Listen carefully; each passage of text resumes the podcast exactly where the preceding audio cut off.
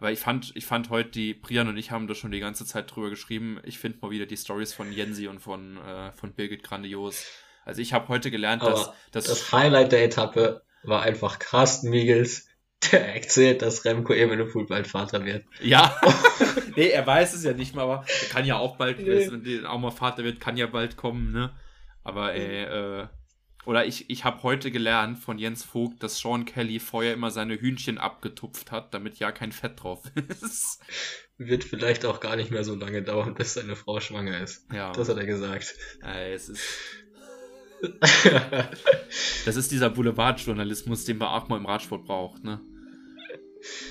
Aber ich, da, ganz ehrlich, jetzt, wo wir gerade über Etappe 6 hier, hier sprechen, das sind so genau Etappen, da schaltest du vom ersten Kilometer an ein, aber musst nicht mal aufs Bild gucken, sondern du hörst den einfach nur den Stories zu, weil du genau weißt, dass sie sich irgendwas aus dem ziehen. Äh, dass da irgendwelche geilen Stories dabei sind. Ähm, so wie heute. Birgit, mach jetzt mal. Ja, klingel mal. Klingel mal, Birgit. Hallo. Na? ja. ah, ich liebe einfach alles dran. Eurosport never change, ne?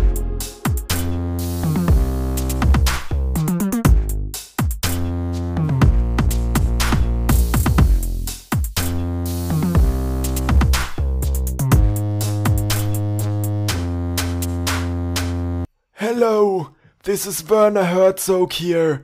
The first five stages of the Giro d'Italia are over, but I don't remember many things of them because I drank too many Aperol spritzes yesterday in the evening with my good friend Birgit Hasselbusch, who told me a lot about the castles and the nature of Italy. So, because of that, I'm now listening to the Full Kit Wanker Cycling Podcast, where Tim and Brian and Killian will hopefully be able to tell me more about it. Ja, und damit Prost und damit herzlich willkommen zur. Jetzt muss ich tatsächlich rechnen, haben wir die Preview-Folgen jetzt auf 61a und b aufgesplittet? Also, keine Ahnung, netto, auf, herzlich willkommen zu Folge 62 der Full Kit Wankers. Ähm, Viele Grüße gehen raus an Werner Herzog und Birgit Hasselbusch. Ähm, wir haben uns heute hier versammelt, um über die ersten fünf Etappen des Giros zu reden. Und ich mache das natürlich nicht alleine. Ich meine, die Vorstellung gab es ja schon, aber trotzdem, äh, hallo Kilian. Hallo Tim. Und hallo Brian. Hallo. Ja, ähm, jo, wir haben jetzt die fast die erste Woche des Giros hinter uns. Ähm, und deshalb bevor wir jetzt irgendwie direkt ins Rennen reingehen, erstmal die Frage, war ganz schön nass, ne? Ist eigentlich nicht so Giro-Feeling. Also es gibt, kommt dann doch beim Giro immer wieder vor, es war erst im Mai, aber ja, Wetter könnte besser sein. Hatte ein bisschen Tirreno-Vibes bis jetzt auf jeden Fall. Vor allem, ich habe, äh, ich glaube, gestern wurde das irgendwann noch im Stream erwähnt, dass ich habe leider vergessen, welcher Berg es war, aber es soll anscheinend auf Bergen, wo die in drei, vier Tagen rumfahren, noch Schnee liegen. Also ähm, hoffen wir für, ich glaube, Jai Hindley war es, dass er da seine Winterjacke dann, obwohl nee, der ist ja gar nicht dabei, aber hoffen wir, dass alle ihre Winterjacke dann auch nochmal ein bisschen besser runterkriegen auf dem Rad, als sie es vor drei Jahren gemacht haben. Aber ja, wir haben jetzt fünf Etappen hinter uns, Zeitfahren, ähm, drei Etappen, wo es im Sprint zu Ende ging und dann noch eine äh, Etappe Nummer vier, die dann äh, auch ein bisschen in die Berge ging und wo es für einen von uns dreien einen sehr erfreulichen Ausgang dieser Etappe gab. Ähm, bevor wir jetzt aber lange um heißen Breit rumreden, würde ich einfach sagen, machen wir es ganz gemächlich, gemächlich steigen wir beim Einzelzeitfahren ein. Ähm, das war dieses Jahr ein Kurs zwischen, jetzt werde ich mich nochmal mit italienischen Städtenamen blamieren, zwischen äh, Fossa Sesia Marina und Ortona über 19,6 Kilometer, ziemlich flach mit einer, mit einem kleinen Stich am Ende. Und es war so ein bisschen, ja, die Frage halt im Raum, okay, gut, ähm, es ist der Auftakt. Wir wissen natürlich, dass wir mit ähm, Evenepoel und mit Roglic zwei GC-Favoriten dabei haben, die auch auf dem Zeitfahrrad nicht so schlecht sind. Ähm, natürlich aber auch, ich glaube, Filippo Ganna, die hatten vor dem Start des Rennens groß verkündet, dass sie halt auf jeden Fall, wie üblich, am, auf der ersten Etappe auch gleich nochmal aus Maglia Rosa mit ihm gehen wollen. Und ähm, wie es traditionell so ist, äh, würde ich sagen, Brian, steigen wir ganz einfach mal mit dir ein. Ähm, wie ist es Zeitfahren denn so gelaufen? Ähm, eigentlich so wie die meisten Auftaktzeitfahren laufen. Wir hatten am Anfang viele Helfer, die gestartet sind, weil eben die Kapitäne in den letzten Startgruppen normalerweise platziert werden. Da hat dann unter anderem, sage ich jetzt natürlich komplett unabhängig, Nico Dance zwischenzeitlich mal die Führung übernommen gehabt. Für eine Minute. Ähm, wurde dann aber wieder abgelöst und die erste richtige Bestzeit, die auch für eine längere Zeit Bestand hatte, war von Stefan de Bort von EF Education Easy Post, der ja auch südafrikanischer Zeitvermeister ist. Ähm, und die hat dann gehalten, bis Mats Petersen eigentlich kam. Ähm, der kam aber auch noch, bevor die ganzen starken GC-Fahrer ins Ziel gekommen sind, die dann eben auch im Zeitfahren weit vorne gesehen werden mussten. Da haben wir dann unter anderem gesehen, dass McNulty eine sehr starke Zeit gefahren ist. Dann kam Jay Wine rein, mit dem man so ein bisschen rechnen konnte vielleicht, auch wenn da ja keiner so sicher war, erstens wie die Form aussieht und zweitens wie sein Zeitfahren wirklich ist, wenn es nicht außerhalb der australischen Zeitfahrmeisterschaft stattfindet. Und die erste große Überraschung, die dann äh, ins Ziel kam, war Telgüben Hart, der die Bestzeit übernommen hat zu dem Zeitpunkt, wo dann eben schon ein paar Leute durch waren, die man auf jeden Fall vor hätte sehen können. Und sich damit schon mal ein paar Sekunden rausgefallen hat auf die äh, Konkurrenz im GC. Jetzt, ich, ich wollte diese Diskussion eigentlich nicht nochmal aufmachen, weil äh, sie mich zum Anfang des Jahres schon sehr viele Nerven gekostet hat. Aber äh, ich frage mal in die Runde, kann Jay Wein Zeit fahren? Ist das für euch jetzt äh, Beweis genug, dass Jay Wein Zeit fahren kann? Ich kann mich nicht mehr erinnern, auf welcher Seite dieser Diskussion ich gestanden habe, weil ich sie ehrlich gesagt verdrängt habe. Aber äh, würdet ihr ihn jetzt in die Riege der guten Zeitfahrer aufnehmen? Ja, ich würde sagen, hat er schon ganz gut gemacht, tatsächlich. Ähm, aber ich kann mich ehrlich gesagt auch nicht an die Diskussion erinnern. Ich glaube, vielleicht war ich da gar nicht dabei. Brian, wie ja. siehst du es? Ich, du, du wirst ja sehr wahrscheinlich dabei gewesen sein. Es kann gut sein, aber ich würde jetzt spätestens zu dem Zeitpunkt sagen, dass man ihn auf jeden Fall zu den besseren Zeitfahrern unter den GC-Anwärtern sehen kann wir haben jetzt hier, er einen siebten Platz am Ende auf der Etappe belegt, ist auf jeden Fall ein sehr starkes Ergebnis. Der war damit unter anderem vor Garen Thomas, er war vor Mats Pedersen, der bei so einem kurzen Zeitfahren immer ganz stark ist. Von daher hat er auf jeden Fall gezeigt, dass er, und wir gehen jetzt davon aus, dass er in Topform ist, dass er in Topform sehr starker Zeitfahrer ist. Und damit würde ich ihn auch schon zu den stärkeren Zeitfahrern zählen. Ist natürlich ein bisschen blöd, dass wir jetzt nur diese Sample Size von zwei Zeitfahren haben ein bisschen größer wäre besser, aber ich würde erstmal davon ausgehen, dass er auch mit dem UAE-Setup jetzt auf jeden Fall zu einer stärkeren Zeitfahrern zählt. Ja, das, das, ich meine, das, was du halt auch sagst, eine kleine Sample Size. Ähm, ich meine, dass es in diesem Zeitfahren einige Leistungen gab, von wo man vielleicht mehr oder weniger erwartet hätte. Da werden wir, glaube ich, noch ein bisschen drauf zu reden kommen. Aber ähm, ja, auf jeden Fall. Ich denke, dass, äh, dass das schon beweist, dass er da auf jeden Fall oben mitspielen kann. Du hast eben noch den Namen McNulty genannt. Ähm, und aus diesem Grund muss ich noch einen kleinen Rant ablassen. Ähm, meine Fresse ist das Timing von Tudor beschissen.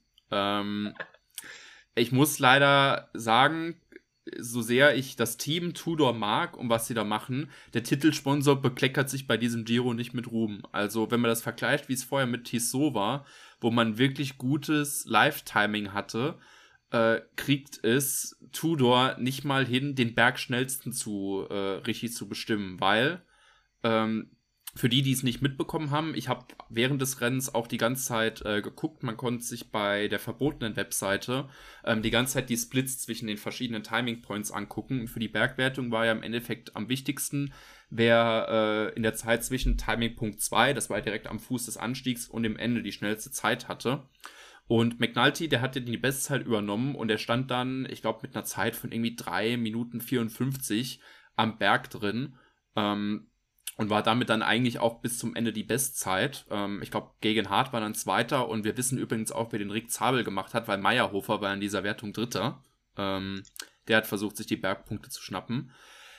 Oder ich glaube, der war dann nachher am Schluss Dritter. Es kann auch sein, dass noch jemand dazwischen war. Ich habe es nicht mehr ganz genau im Sinn. Es wurde dann nach dem Rennen aber anhand der Strava-Files und allem anderen so ein bisschen klar, ey, da ist irgendwas schiefgelaufen, weil tatsächlich während des Rennens wurde, glaube ich, bei McNulty an diesem Timing-Punkt 2 nicht richtig gestoppt. Und deshalb wurde denen nach dem Rennen fälschlicherweise das Bergtrikot äh, zugewiesen. Und das wird dann am nächsten Tag korrigiert, dass dann gegen Hart in Blau rumgefahren ist, weil der dann tatsächlich die schnellste Zeit hatte. Aber äh, Tudor hat sich da echt nicht mit Ruhm bekleckert. Und auch der Service, den sie uns als Zuschauerinnen und Zuschauern bieten, äh, nicht so genial. Also, liebe Giro-Organizers, bitte noch mal ein bisschen nachhelfen. Ich hoffe, dass es beim zweiten Zeitfahren besser wird. Aber ja, äh, bevor ich mich jetzt hier mit äh, diversen Uhrenmarken anlege, äh, würde ich sagen, Brian, gehen wir mal einfach weiter. Ja, wir sind jetzt ja schon die ersten paar Favoriten durchgegangen, die ins Ziel gekommen sind. Ähm, es kam dann nach Jürgen Hart mit Joao Almeida die nächste Bestzeit rein, der auch wirklich elf Sekunden nochmal schneller war als äh, der. Wie, wie alt ist er denn jetzt? Ähm, auf jeden Fall hat dann Garen Thomas noch ein bisschen, können wir sagen, enttäuscht, dass er danach ins Ziel gekommen ist, weil er war 15 Sekunden langsamer als Jürgen Hart. Er war 26 Sekunden langsamer als Almeida. Und ähm, dann kam so ein großer Block mit ja. Remco, mit Roglic, mit Gunnar, mit Küng. Also der Block, in dem sich das ganze Ding dann entschieden hat. Ähm, waren zwar nicht ganz die letzten Fahrer, aber danach kommen noch ein paar andere ins Ziel, die dann am Ende nicht mehr großartig eine Rolle gespielt haben. Aber es hat sich dann schon an der ersten Zwischenzeit abgezeichnet, dass Remco auf jeden Fall auf Sieg unterwegs ist. Der hatte da, glaube ich, schon 20 Sekunden Vorsprung auf alle anderen. Und das waren ja gerade mal so drei, vier Kilometer gefahren. Hat mich unter anderem dazu verleitet, in den Gruppenchats zu schreiben, herzlichen Glückwunsch Remco zum Giro-Sieg. ähm, und an diesem Abstand hat sich auch bis zum Ziel nicht mehr viel geändert. Also er ist dann dominant zum Sieg gefahren. Filippo Ganna hat am Ende 22 Sekunden Rückstand, hat, glaube ich, zum zweiten Zwischenzeit noch mal ein paar Sekunden gut gemacht, hat die dann aber wieder im Anstieg drin verloren. Und äh, Joao Almeida ist dann mit seiner Zeit letztendlich auf Platz 3 gefahren, hat aber schon 29 Sekunden Rückstand und war damit dann eben der beste Chisi-Anwärter. Wir hatten Stefan Küng hat 43 Sekunden verloren, womit man jetzt auch nicht unbedingt rechnen konnte auf so einem dann doch eher kürzeren Zeitfahren. Und Primoz Roglic, den man ja auch zumindest mal in die Nähe von Evenepoel hätte prognostizieren können im Zeitfahren. Er ist immerhin noch Olympiasieger in dieser Disziplin, ne? der ebenfalls 43 Sekunden verloren hat. Ähm, von daher war es auf jeden Fall ein erster Rückschlag für viele, die da den Giro-Sieg nicht bei Remco sehen wollten. Und das geht jetzt weiter mit, wenn man die GC-Facher runtergeht. Wir haben dann ganz unten Lorenzo Fortunato, der irgendwie über drei Minuten verloren hat, allein in diesem Auftaktzeitfahren. Ähm, und auch Yukafi, bei dem konnte man das so ein bisschen erwarten. Der hat auch schon äh, sehr viel Zeit schlucken müssen. Ähm, von daher haben wir da schon eine erste wichtige Vorsortierung bekommen, von der man vielleicht nicht ganz so ausgegangen ist im Vorhinein. Kilian, hättest du erwartet, dass Remco wirklich so durch die Decke geht? Oder hättest du vielleicht eher gedacht, okay, dass er das Ding gewinnt, kann sein, vielleicht mit drei, vier Sekunden Vorsprung auf Gunner? Oder hast du wirklich damit gerechnet? Ja, also in der Dominanz, über die wir ja jetzt auch schon gesprochen haben, beziehungsweise ihr, äh, habe ich das tatsächlich nicht kommen sehen und war äh, ja auch eher ein bisschen genervt davon, dass es auf der ersten Etappe äh, direkt schon so eine klare Ansage in diese Richtung gibt. Ähm, und gerade das halt auch Roglic, äh, das hat man ja schon von der ersten Zwischenzeit äh, absehen können, äh, dass er scheinbar nicht auf dem gleichen Niveau ist und da äh, es nicht oder vielleicht nicht diesen epischen Zweikampf zwischen äh, Remco und Primosch gibt, der die ganze Zeit vorher so aufgehypt wurde. Ähm, aber ja, jetzt halt mit ein paar Tagen Abstand ist es halt auch immer noch ein Auftaktzeitfahren und ähm, ja, es ist auf jeden Fall ein ziemliches Ausrufezeichen bei der ersten Etappe mit so einer Performance in Rosa zu fahren. Ähm, aber letztendlich sind halt immer noch viele Leute, die auch vielleicht dann die stärkeren Teams haben ähm, oder vielleicht auch in der dritten Woche noch irgendwas reißen können, äh, die ja wirklich immer noch in Schlagdistanz sind. Ja, ich meine, wir haben jetzt über viele Fahrer auch schon gesprochen, die uns in dem Falle jetzt positiv aufgefallen sind. Remco oder wir haben eben über den Georgen Hart und auch über den Jay Vine gesprochen. Gibt es Fahrer, die euch vielleicht auch bei diesem äh, Auftaktzeitfahren enttäuscht haben, wo man so in dem Moment gedacht hat, okay, ich hätte jetzt eigentlich erwartet, dass er besser einschlägt? Hm, also ich dachte jetzt mal ganz persönlich, dass äh, Parepantre vielleicht besser wird als 70. Ähm, ich meine, im Endeffekt, äh, wenn man sich so anguckt, was die anderen GC-Fahrer so gemacht haben, ist es jetzt nicht dramatisch scheiße. Aber ich hatte das auch schon mal besser in Erinnerung von ihm. Also ich glaube, er und äh, O'Connor hatten irgendwie 2021 mal so ein Zeitfahr-Camp äh, gemacht und waren seitdem eigentlich immer zumindest so, weiß ich nicht, Top 25, Top 30 äh, waren da möglich und das fand ich schon äh, erstaunlich weit hinten von der Position. Ähm, aber ja, ansonsten wurde ich eigentlich eher von, von vielen positiv überrascht, würde ich sagen. Also auch, dass Almeida plötzlich wieder so richtig A-Level-Zeit fahren kann, fand ich gut. Ähm, und Kemner fand ich ein bisschen enttäuschend, aber da kannst du uns sicher mehr zu erzählen. Ja, das wäre so ein bisschen meine Sache gewesen, deswegen habe ich auch mit dieser Frage eingeleitet. Also ich hätte äh, vor diesem Zeitfahren nicht erwartet, dass Lennart Kemner und Nico Denz zeitgleich ins Ziel kommen. Ähm, spricht einerseits dafür, dass Nico Denz eigentlich eine ziemlich gute Zeit hingelegt hat, aber ich persönlich war von, es kann halt natürlich auch sein, so, wir haben Kemner dieses Jahr eigentlich einmal wirklich richtig äh, dominant Zeitfahren gesehen bei Tirreno, ähm, wo es ja eigentlich auch ein flacher Kurs nur war. Aber ja, ich meine, gut, äh, ich war im ersten Moment dann auch enttäuscht und habe mich eventuell zu den ein oder anderen Aussagen verleiten lassen, die dann im äh, Umfeld von Emotionen vielleicht ein bisschen fälschlich getroffen waren, äh, nach dem Motto, scheiße, jetzt ist alles schon vorbei. Aber ähm, ja, er geht halt im Endeffekt mit 1,23 Rückstand auf Remco ins Ziel, wo man dann sagt, okay, ist jetzt nicht so gut gelaufen. Ähm, aber ja, es ist, es kann ja auch nochmal sein, da wurde ich dann auch nochmal ähm, dankenswerterweise aufgeklärt. Kann ja auch gut sein, dass Kemner vielleicht sich die Form so ein bisschen auch nochmal für Woche 3 aufspart und dann, ähm, oder er hat sich ja auch in den letzten Etappen auch besser gezeigt, zumindest halt vorne gezeigt, auch wenn er jetzt nicht attackiert hat. Ähm, deshalb, äh, da war ich vielleicht ein bisschen zu emotional und habe mich jetzt nochmal beruhigt. Aber ja, wenn ähm, der beste Movistar-Zeitfahrer vor äh, Kemner liegt, dann denkt man natürlich im ersten Moment, was ist denn hier passiert? Stimmt's, Brian? Ja, Wilbata ist 15. geworden. Ja. Warst du da positiv überrascht? Also ich war's, weil ich bin ja mit einem Tweet da auch ziemlich auf die Fresse geflogen. ähm, gar nicht so krass, weil der bei der Roman, die bei diesem Zeitfahren, wo Movistar ja komischerweise irgendwie drei Leute in den Top 5 oder so hatte, ähm, auch schon stark war. Und ich erinnere mich auch, dass er bei der Welter vor zwei oder drei Jahren, wo er noch für CCC, glaube ich, gefahren ist, fast ein Bergzeitfahren gewonnen hätte. Also bei so leichten Steigungen oder generell Steigungen, die in einem Zeitfahren vorkommen, ist er eigentlich immer gut drauf. Und von daher habe ich schon damit gerechnet, dass er irgendwo im Bereich der Top 20 rumfahren kann.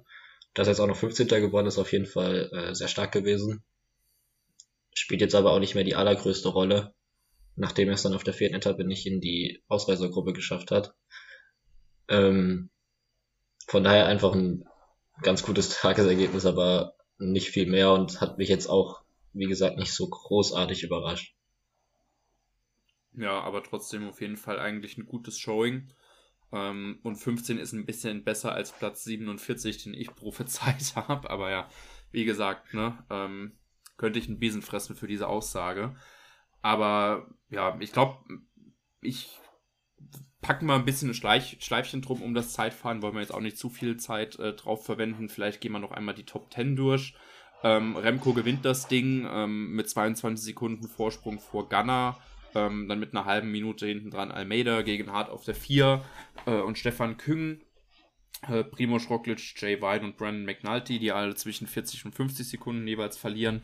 Garen Thomas kriegt 55 Sekunden reingedrückt, genauso wie Alexander Vlasov, der die Top 10 äh, komplett macht. Ähm, das ist vielleicht auch noch jemand Vlasov, ähm, der mir da sehr positiv auch nochmal aufgefallen ist, äh, weil ehrlich gesagt, wenn ich bei den beiden Bora-Kapitänen einen von äh, im Zeitfahren jemand vorher äh, gedacht hätte, dann wäre es eher Kemner und nicht Vlasov. Aber auf jeden Fall zeigt auch, ähm, dass das vielleicht auch für ihn ähm, bei einem Giro, wo es viel um Zeitfahren geht, ein gutes Zeichen ist. So, dann würde ich sagen, ähm, bewegen wir uns ein bisschen weiter, ähm, und zwar auf Etappe 2 zwischen Teramo und San Salvo. Und da war vorher eigentlich ziemlich klar gut. Es gibt nur ein paar Hügel. Ähm, es wird mit einem Sprint zu Ende gehen. Äh, Brian, führ uns doch vielleicht doch erstmal nochmal durch die frühen Ereignisse dieser Etappe durch. Ähm, und ich glaube, einen kleinen Kommentar von Kilian dazu braucht man dann auch auf jeden Fall noch. Ähm, ja, also viele Ereignisse gab es nicht. Aber weil es eben so klar war, dass es einem Sprint enden wird, hatten wir auch keinen Kampf um die Ausreisergruppe. Es ging mit Kilometer Null eine Vierergruppe aus Thomas Champion von Cofidis, Mattia Beis von Eolo Cometa, Stefano Gandin von Coratec und Paul Lapera von Age Desert. Und nach einem Kilometer ist dann Akea Samsig aufgefallen, dass sie auch keinen Fahrer dabei hätten und da vielleicht noch gerne vertreten werden. Und dann schlug die große Stunde des Alessandro Verre, der sich da erstmal für zehn Kilometer ungefähr hinter dieser Gruppe abgequält hat, weil die ihn nicht rankommen lassen haben, um da hinzufahren. Chas Patat. Obwohl, was heißt Kartoffeljagd auf Italienisch? Das war eine rhetorische Frage. ähm, und dann hatten wir gesehen, dass der Abstand nach so ungefähr 10 gefahrenen Kilometern einfach schon bei 5 Minuten 30 war, weil das Feld ähm, war mit dieser Gruppe augenscheinlich sehr zufrieden. Und dann ist äh, Trek Segafredo eingestiegen, hat dann auch Unterstützung bekommen von den anderen Sprinter-Teams, die man so erwarten konnte, wie Alpecin de Koenig für King Groves, wie Movistar für Fernando Gaviria. DSM hat noch mitgemacht wegen Dainese und Meyerhofer. Die sind aber am Ende für Meyerhofer gefahren, wie sie es auch angekündigt hatten, dass sie in den ersten Tagen erstmal auf den setzen wollen. Und so ging es dann die ersten 80 Kilometer komplett ereignislos dahin, bis wir in die Nähe der ersten Bergwertung gekommen sind und Alessandro Verre sich für seine Mühen belohnen wollte zum Etappenstart und einfach mal irgendwie drei Kilometer vor der Abnahme ja. der Bergwertung attackiert hat und versucht hat, sich aus dieser Gruppe zu lösen, was äh, offensichtlicherweise nicht gut gehen konnte, weil das Ziel der anderen genau das gleiche war, nämlich diese Bergwertung zu holen. Und so sind sie dann äh, als Gruppe zusammen dahin gefahren, hat er irgendwie noch zwischendurch nochmal den Stern mit Schwan gespielt, hat sich ganz ans Ende der Gruppe gesetzt und dann wieder in die Führung zu gehen und 500 Meter vor, dem, vor der Abnahme der Bergwertung den Sprint zu eröffnen, von vorne, und hat da gehofft, irgendwie ähm, dieses Bergtrikot einzusammeln. Aber wer es dann am Ende gewonnen hat, das kann ja jetzt Kia noch sein. Es war Paul, äh, es war Paul Lapera von äh, Age Dessert, der beim Giro gerade seine erste Grand Tour fährt beziehungsweise gefahren ist. Ähm, und auf dem relativ äh, ja, kurzen Zeitabschnitt, den er beim Giro mitgefahren ist, auf jeden Fall äh, ziemlich das Maximum rausgeholt hat, nämlich äh, einen Tag im blauen Trikot. Ja, aber zu, zu, zurück nochmal kurz zu Verre. Ich habe noch nie ge jemanden gesehen, der eine Fernsehattacke für die Bergwertung gestartet hat. Also das war auf jeden Fall schon mal sehr interessant. Aber ja, ähm, Lapierre hat sich dann, glaube ich, auch beide Berg Bergwertungen geholt. Ähm, das können wir dann so ein bisschen schon, schon mal vorwegnehmen. Ähm, aber ja, damit haben wir die, die, den wichtigen Teil äh, zum Start der, äh, äh, der Etappe ja auch schon mal hinter uns gebracht. Ähm, wie ging es denn dann weiter? Ja, also Alessandro Werra hat dann seine Show fortgesetzt, indem er sich direkt nach der Bergwertung einfach zurückfallen lassen hat. Weil ich weiß nicht warum, aber er hatte dann augenscheinlich keine Lust mehr. Nice. und, und ähm, der Rest der Spitzengruppe ist dann weitergefahren. Zwischendurch hat noch äh, Gandin den Zwischensprint gewonnen, den ersten, wo es auch immer Punkte gibt. Das ist ja beim Giro so, dass der erste Zwischensprint der Etappe immer für die Punktewertung relevant ist. Beim zweiten gibt's Bonussekunden. Und dann haben wir im Feld zum ersten Mal gesehen, wer denn so auf das Maya Ciclamino fahren will.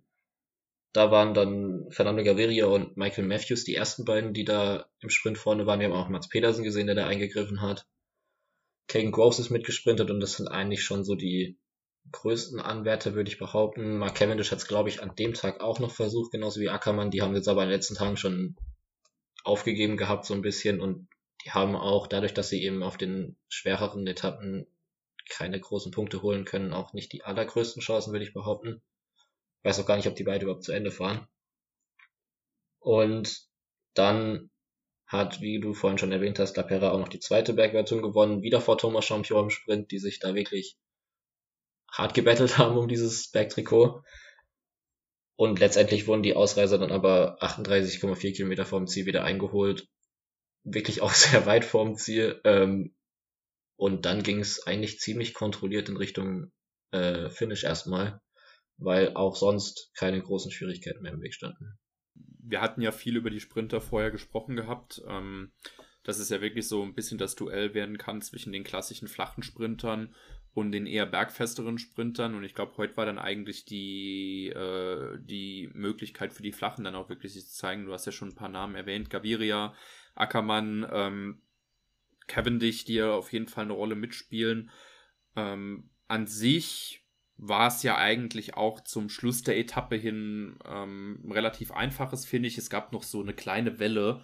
Äh, jetzt muss ich gerade ganz kurz rechnen, so 20 Kilometer vom Ziel. Ähm, aber ja, ansonsten hätte man ja eigentlich erwarten können, dass es ein relativ ruhiger äh, Weg in Richtung Ziel wird. Wenn ich das so anmoderiere, könnte es eventuell sein, dass etwas anderes passiert ist. Ähm, deshalb äh, die Frage, wie, wie ging es denn weiter so in Richtung Finnig? Weil da ist ja durchaus noch einiges passiert.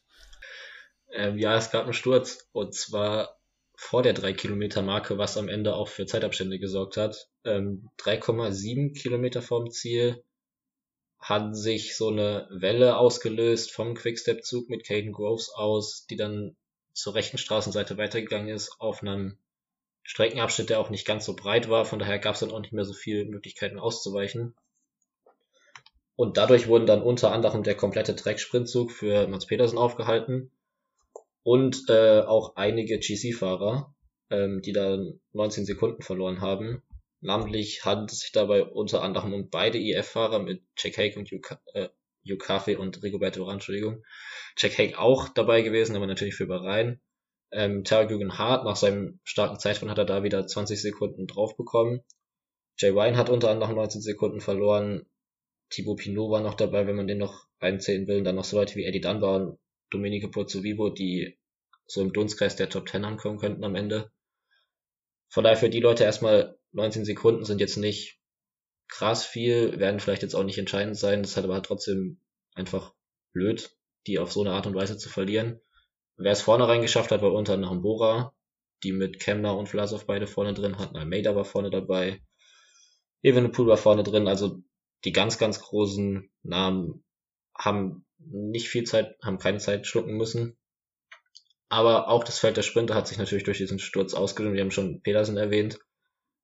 Und dann kam es zu einem ja eher chaotischen Sprint. Auf jeden Fall ein eher unerwartetes Sprintergebnis, was dann am Ende dabei rausgekommen ist, weil dann eben auch die Sprintzüge einfach alle nicht mehr komplett waren.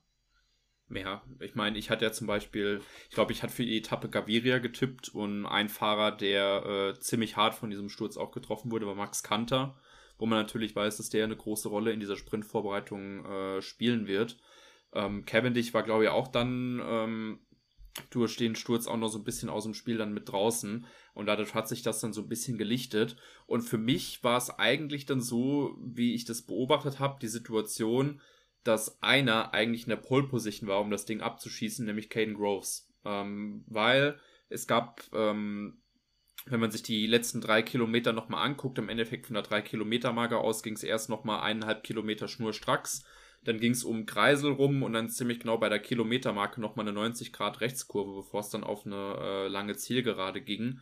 Und da ähm, war es dann eigentlich so, dass Alpecin wirklich, ich glaube, noch mit zwei Leuten vor, äh, vor Groves dann auch nochmal äh, in Richtung Ziel gefahren ist.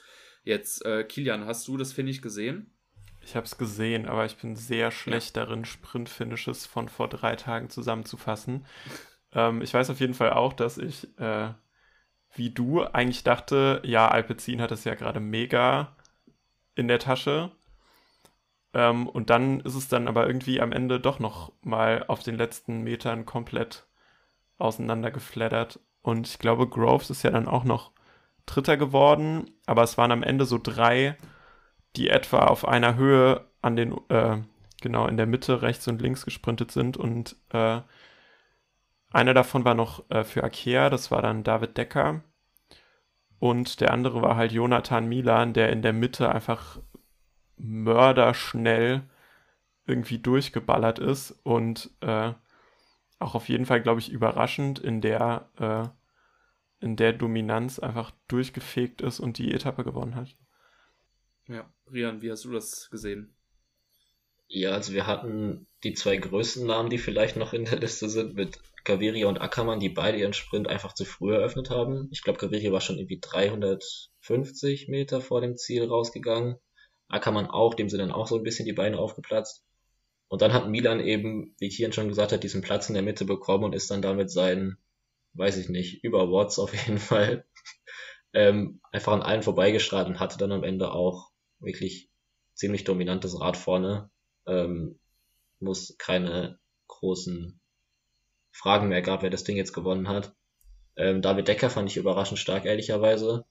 Auch wenn man sich jetzt natürlich die Konkurrenz vielleicht stärker vorgestellt hätte, dass als dass da Arne Marit und Nicolo Bonifacio zum Beispiel beide noch in den Top Ten sind.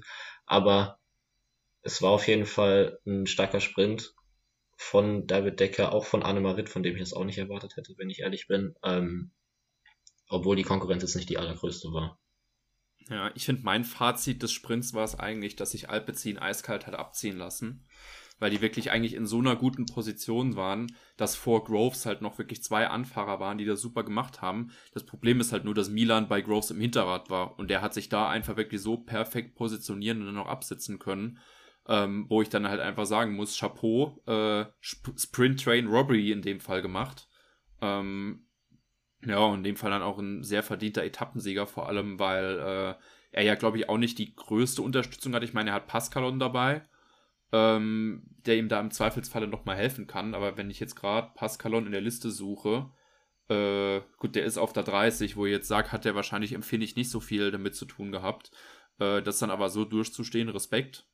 Ähm, und David Decker, wo der auf einmal herkam, auf einmal kam da ein Akea-Trikot um die Ecke an der Ziellinie, wo ich mir gedacht habe, Hilfe, äh, ist das irgendwie ein Grafikfehler? Was ist denn jetzt passiert?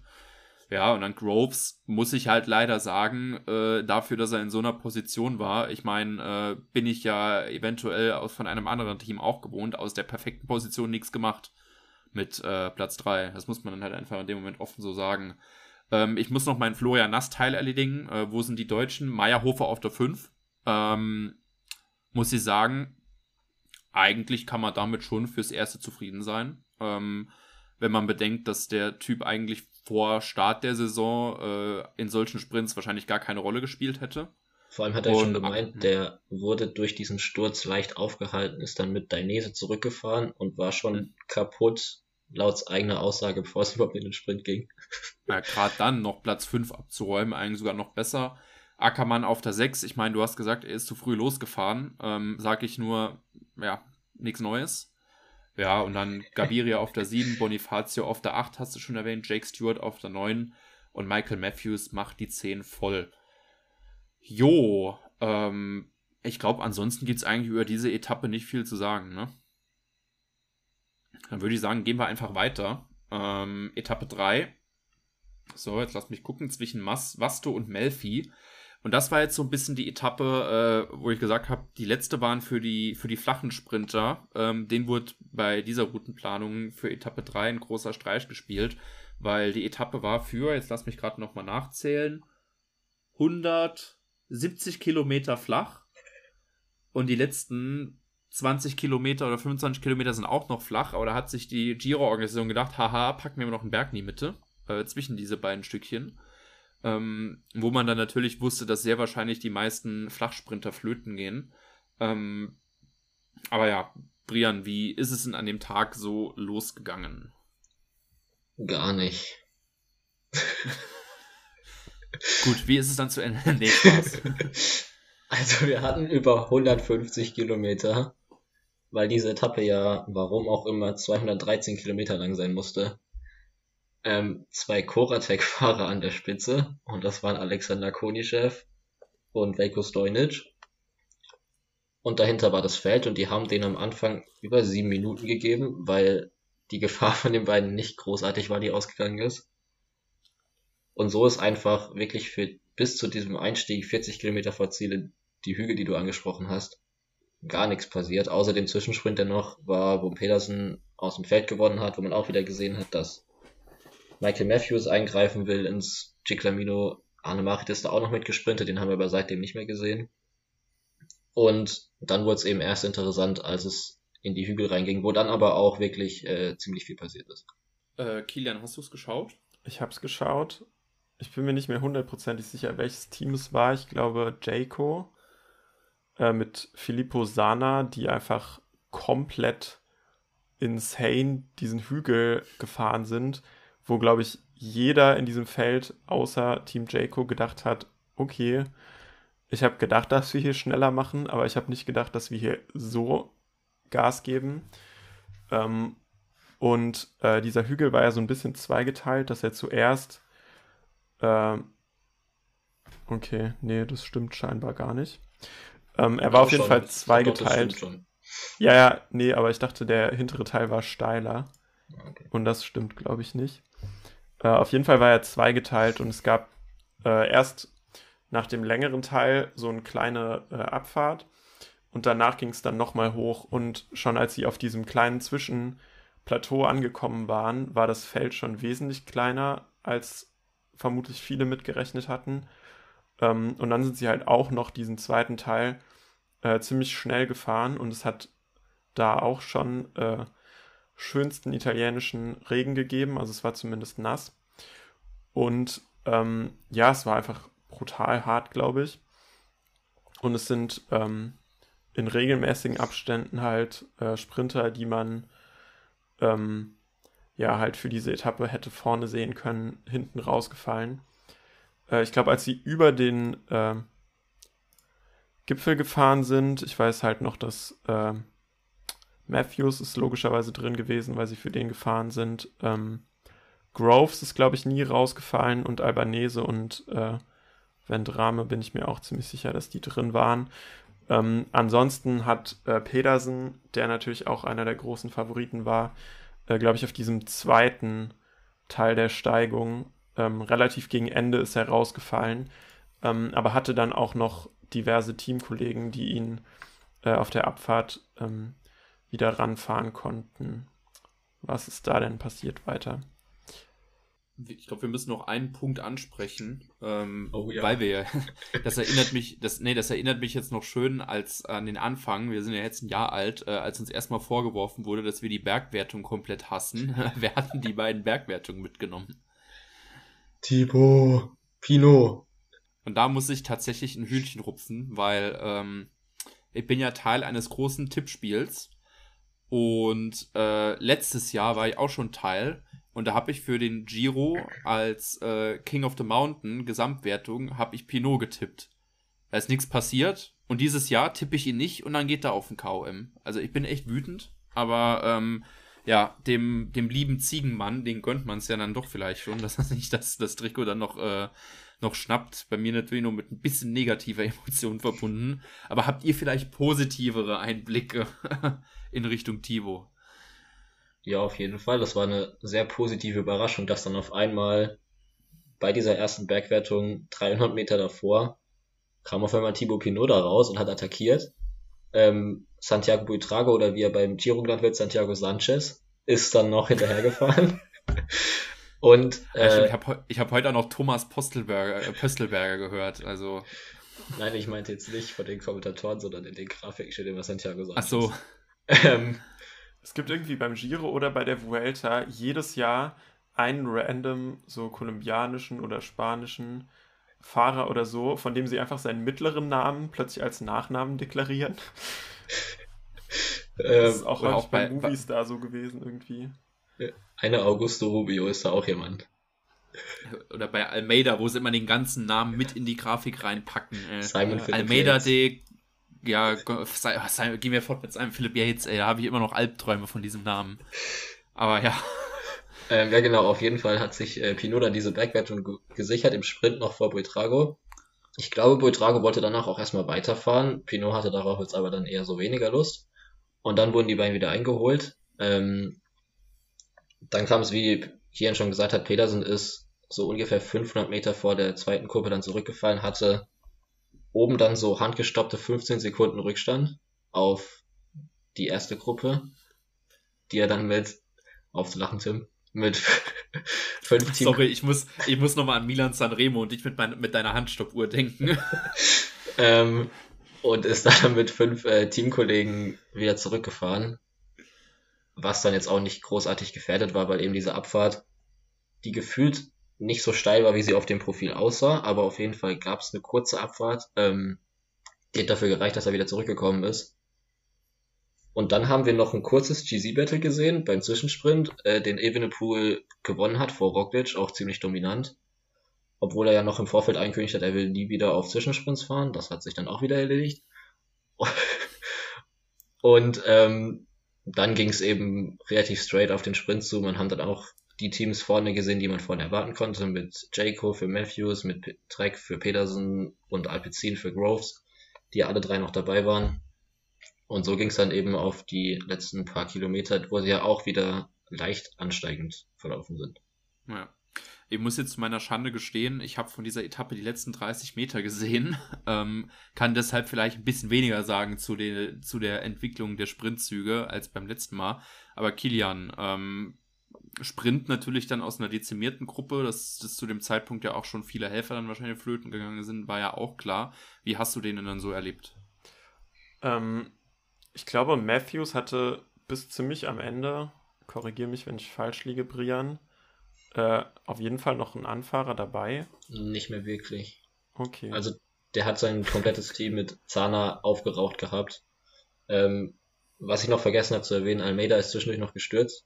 Ähm, ist dann wieder von vor allem McNulty zurückgefahren worden. Der hat sich dann zurückfallen lassen, hat dadurch vier Minuten, glaube ich, oder so verloren gehabt und ist jetzt eben raus aus jeglichen cheesy Hoffnungen. Aber Matthews hatte, glaube ich, nur noch Dunbar letztendlich drin in der Gruppe und der war nicht wirklich bei ihm, sondern die haben ihn bei Pedersen abgeliefert und dann alleine gelassen. Okay, ja, dann hatte Pedersen noch einen Anfahrer dabei und das war Toms Sköns also wenn ich mir das Ergebnis angucke.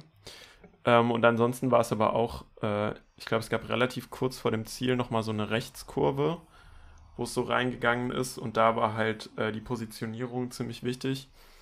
Ähm, looking at you, äh, Andrea Vendrame. Und ähm, genau, ich erinnere mich halt nur, dass ich ein bisschen genervt war, äh, dass besagter Age de Sprinter ähm, aus dem äh, Feld nicht irgendwie wenigstens Fünfter oder so geworden ist. Ähm, genau, aber ansonsten waren dann im Endeffekt äh, eigentlich genau die Fahrer ganz vorne, mit denen man rechnen konnte. Also äh, Matthews, Pedersen, Groves und Albanese wären jetzt auch so meine Tipps gewesen und die haben in dieser Reihenfolge äh, den Sprint unter sich ausgemacht und Matthews konnte gut für Team Jayco, die ja dieses Jahr noch echt nicht so viele äh, UCI-Punkte gesammelt haben, äh, konnte er mit der guten Arbeit vom Team und vor allem von Sana, der echt äh, sehr starke Helferdienste äh, geleistet hat, äh, konnte er auf jeden Fall den Sieg nach Hause fahren, wie vermutlich äh, geplant. Ja, ähm, so hat Michael Matthews mir dann meinen zweiten Tipp versaut. Ähm, nachdem Milan mir Gaviria äh, versaut hat, hat Matthews mir dann Pedersen versaut. Aber das gehört eben zum, äh, zum Leben eines Predictors mit dazu. Ähm, aber ja, ich meine, gut, dass der natürlich bei dieser Etappe große Chancen hat, das war schon im, im Vorhinein klar. Ähm, ich denke, Albanese kann man auf jeden Fall positiv äh, hervorheben. Das ist äh, ja, für Eviolo Komete auf jeden Fall ein Fahrer, den man wahrscheinlich auch noch in den nächsten Entscheidungen noch öfters mal noch ein Wörtchen mitreden äh, hören lassen wird. Keine Ahnung, ich habe mich gerade mit dem Wort dann verhaspelt. Ich habe es schon am Anfang, ähm, glaube ich, in unserer Vorschau einmal gesagt, ähm, ja. Die nie ausgestrahlt wurde. Aber ich glaube, Albanese hat low-key nicht so schlechte Chancen auf das Ciclamino weil er halt wirklich in sehr, sehr vielen Etappen, ähm, ohne jetzt zu viel für Etappe 4 spoilern zu wollen, äh, Punkte sammeln kann. Ähm, was er halt den anderen Sprintern definitiv äh, voraus hat. Also er ist eigentlich wie ein äh, endschnellerer Vendrame-Fahrertyp eigentlich. Und ähm, das ist schon eigentlich ja nicht verkehrt so. Ja. Ansonsten ist es auch noch eine ziemlich wilde Top 10, wenn man sich den Rest anguckt. Oldani auf der 5, Büstrom auf der 6, dann random Roglic zwischendrin auf der 7. Der übrigens äh, komischerweise einfach in diesen Sprintfinals auch wirklich immer sprintet. Also wir sehen so die anderen GC-Fahrer, wir haben Remco zum Beispiel, der hält sich da raus, aber Roglic, der kämpft auch wirklich noch auf der Zielgerade um jede Position und ist dann da auf Platz 7 gesprintet. Was ähm, ja, also aus Sicherheitsgründen vielleicht Sinn machen kann, aber wenn er da eben so krass in den Positionskampf mit anderen Sprintern geht, kann man sich auch Sorgen machen, dass da wieder sowas passiert wie bei der Welter, wo es sich dann eben böser Fred Wright abgeräumt hat ähm, und rausgeflogen ist. Du meinst den Primoz Roglic, der letztes Jahr bei Paris-Nizza, als er die Hand vom Lenker genommen hat, um in der Dreierformation zu jubeln, sich fast auf die Schnauze gelegt hat. Ja, ja gut, ne? Ähm, da haben wir Velasco für Astana noch auf der 8, Tom Squins auf der 9 und Andrea Vendrame macht die Top 10 voll.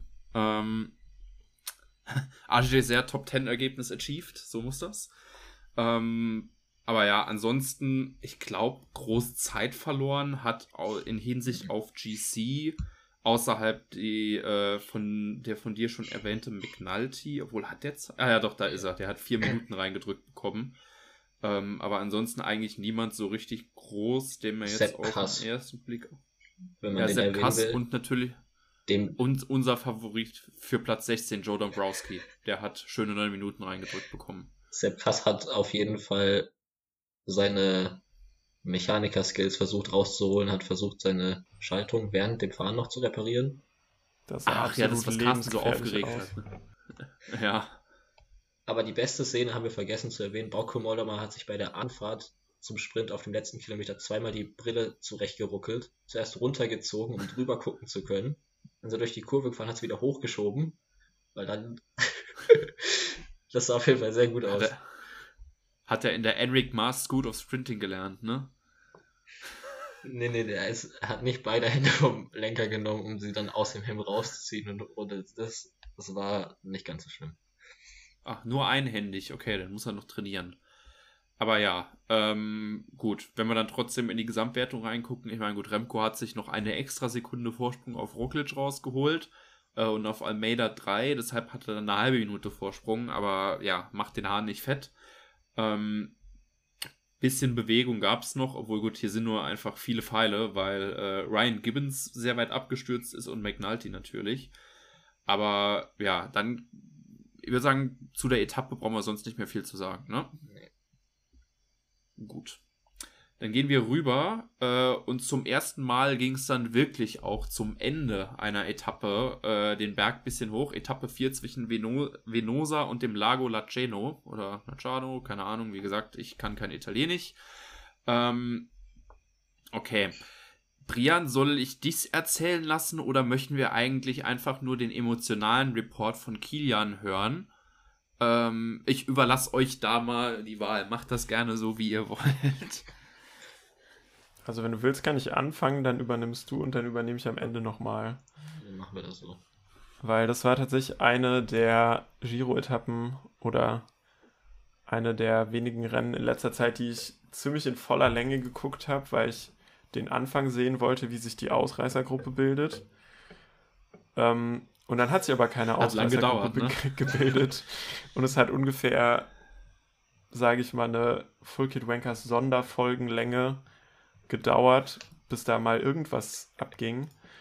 Ähm, und wenn man sich das Profil anguckt, es gab ja am Anfang wirklich eigentlich super prädestiniertes äh, Terrain, um eine Ausreißergruppe gehen zu lassen. Es gab ganz viel, immer, es ging mal einen Hügel hoch, dann ging es wieder bergab, dann ging es mal nochmal einen Hügel hoch. Ähm, also es war super schönes, welliges Terrain, ähm, was halt zu Attacken eingeladen hat. Ähm, aber ähm, ich habe es nicht zu dem Zeitpunkt mitbekommen, aber es wurde immer wieder darüber geredet, dass äh, Evenepoel und Quickstep quasi vor dieser Etappe angekündigt hatten, äh, dass sie das rosa Trikot äh, abgeben wollen. Ähm, und das ist natürlich ein, eine absolute Einladung für alle Teams, die keinen Fahrer in ihrem Aufgebot haben, um Remco in der Gesamtwertung gefährlich zu werden, nämlich alle Teams, ähm, die versucht haben, einen Fahrer, der auf halbwegs äh, Schlagdistanz war, in diese Gruppe zu bekommen. Und es war wirklich zwei Stunden absolute großartige Unterhaltung, bis diese Gruppe gestanden hat. Ähm, unter anderem äh, Ben Healy und ähm, Alessandro De Marchi haben es irgendwie 100 Millionen Mal probiert. Healy hat zwischendrin auch einfach manchmal keine Pausen gemacht. Der ist vorne eine Attacke gefahren, dann ist er kurz zurückgefallen, dann hat der nächste attackiert, ist er einfach direkt wieder mit. Oder manchmal ist er einfach nur mit seinem komischen, schiefen Sonnenbrille von vorne durch diesen Regen geballert und hat da so sein Ben Healy-Ding gemacht. Und ähm, ja, immer wieder gab es mal so Gruppen und es gab auch zwischendrin mal eine Lücke, aber die wurden eigentlich instant immer wieder geschlossen. Ähm, am Anfang häufig durch äh, Quickstep selber, vor allem wenn ähm, äh, McNulty von UAE in den Versuchen drin war. Scheinbar haben sie, hat UAE als einziges von den großen äh, GC-Teams ähm, am Anfang probiert, ähm, ihn da irgendwie so sneaky einzuschleusen. Ähm, zwischendrin hat es auch mal Kass für Jumbo Visma, äh, für Jumbo Visma probiert. Ähm, und ich hatte mich zu dem äh, Zeitpunkt schon ziemlich gefreut, weil äh, Age eigentlich echt äh, gut durchrotiert hat und immer wieder zwischendrin Leute dabei hatte, die dann ähm, bei den Versuchen mitgegangen sind und auch zwischendrin eben äh, Aurelien Paré-Pantre, der ähm, ja eigentlich, würde ich sagen, halt die besten Chancen von äh, Age Dessert gehabt hätte, um bei der Etappe ähm, irgendwas rauszuholen, alleine weil es bei ihm halt auch zusätzlich noch Sinn macht, ähm, dass er Zeit gut machen kann nach dem äh, 70. Platz Zeitfahren auf der ersten Etappe. Ähm, und es hat dann bis auf den Gipfel vom äh, ersten, zweite Kategorie Anstieg, dem äh, Passo delle Crocelle, äh, gedauert, bis sich ähm, die Gruppe absetzen konnte. Oben auf dem Gipfel gab es einmal noch eine, wo ich zwischendrin dachte, das ist es, als nämlich äh, Pinot nochmal diese Bergwertung mitgenommen hat und ich glaube, Buitrago ist wieder mitgegangen. Und äh, ja, einige andere Fahrer waren da im Hinterrad. Und ähm, die sind aber auch irgendwie nicht weggekommen. Und auf der Abfahrt ähm, hat man dann irgendwann festgestellt, dass Albanese, der, wie ich dem äh, den Kommentatoren entnommen habe, scheinbar da aus der Gegend kommt und die Straßen gut kennt, ähm, einfach ja komplett gestört mit 85 km/h diese Berge bei Nasser Straße runtergeballert ist. Ähm, und ihm haben sich ein paar weitere Fahrer angeschlossen. Brian, wer war das denn? Ja, also wir hatten da unter anderem dabei Andreas Lecknesund, der ist ungefähr 75 Prozent mal so oft versucht hat wie Ben Healy und McNulty. Ähm, der war auch ultra aggressiv in diesem gesamten ersten Phase von der Etappe. Genauso wie Astana, die, glaube ich, mit ziemlich jedem Fahrer, den sie dabei hatten, das einmal versucht haben, in die Ausreisergruppe zu kommen. Am Ende aber nicht dabei waren, weil außer Lecknesund waren noch dabei Aurelien Paripantre, ähm, Albanese, den du schon angesprochen hast, Warren Bagui, der der Initiator war von dieser Gruppe, die an der Bergwertung losgefahren ist. Nicola Conci von Alpecin Koenig und trägt mit zwei Fahrern, nämlich mit Tom Sküns und Emmanuel Gebreise Gabir, wenn ich ihn richtig ausgesprochen habe. Äh, und diese Gruppe hat sich dann, wie Kian schon gesagt hat, in der Abfahrt absetzen können. Ich glaube, Lecknesund hat angefangen mit der Attacke, dann hat Albanese eben drüber gezogen und so sind sie weggefahren. Und es war auch lange erstmal so ein bisschen unbemerkt, wie sie weggefahren sind, weil wir haben die einfach gesehen und das Feld hat dann halt einfach mehr und mehr Boden auf die verloren. Da drin sind dann unter anderem noch Michael Hessmann gestürzt von Jumbo Visma, ähm, hat sich dann aber wieder berappeln können und ist ins Ziel gekommen. Und Omen hatte doch, glaube ich, vorher auch noch einen Platten gehabt, ne? Das kann sein, das weiß ich gerade gar nicht mehr genau. Auf jeden Fall hat ja, äh, Bruno Amirai sich dann irgendwann gedacht, er musste auch noch nach vorne fahren, hat es alleine versucht, ist bis auf 20 Sekunden rangekommen, hat aber diese Lücke nie richtig zu bekommen und wurde dann nach einem sehr, sehr langen Kampf da vorne hinzufahren, dann doch wieder eingeholt vom Feld. Und im Feld hat Quickstep die Tempoarbeit übernommen. Und zwar mit den Leuten, die zwischendurch abgehängt waren und äh, dann wieder zurückgekommen sind, nachdem das Feld zwischendurch ja vielleicht nur noch 40, 50 Fahrer groß war. Ähm, da war der größte Arbeitsanteil auf jeden Fall bei Josef Czerny, der, glaube ich, von 100 bis von 100 Kilometer bis zum Ziel, bis es in den letzten Anstieg reinging, einfach durchgehend an der Spitze des Feldes war und diese Gruppe zumindest mal so weit kontrolliert hat, dass der Abstand äh, nicht allzu groß ist, den Evenepoel dann am Ende hat in der Gesamtwertung. Es hat sich aber dann irgendwann abgezeichnet, dass die Gruppe vorne den Etappensieg dann doch unter sich ausmachen wird. Mit Lecknesund war der bestplatzierte Fahrer vorne dabei, der nur 1,40 Rückstand hat in der Gesamtwertung. Damit konnte man davon ausgehen, dass der auch in Rosa fahren wird, wenn er es denn mit den ersten ins Ziel schafft. Und das, was dann danach noch passiert ist, unter anderem hat Albanese den Zwischensprint gewonnen, dann hat Gebrei Sabir die Bergwertung gewonnen vor Bagui, der hat sich dann auch relativ weit vorne reingeschoben in der Bergwertung, weil er auch schon davor ein paar Punkte hatte, als er Helferdienste gemacht hat für Pedersen. Und so ging es dann eben in den letzten Schussanstieg rein, an dem Kian jetzt auch wieder übernehmen kann, weil dann ging es ja um den Etappensieg. Jo, ähm, der Schlussanstieg zum Lago Laceno ist äh, dieses Mal wirklich so ein bisschen zweigeteilt gewesen von den äh, Steigungsprozenten, äh, in dass er halt etwas leichter angefangen hat und äh, dann kamen die schwereren äh, Prozente bis zur Bergwertung hoch. Ähm, und das Ende war dann auf so einem etwa drei Kilometer langen Plateau äh, mit so einer leichten Abfahrt in Richtung Ziel. Und ähm, ja, auf diesem flachen oder flacheren Abschnitt des Climbs ist ungefähr nichts passiert.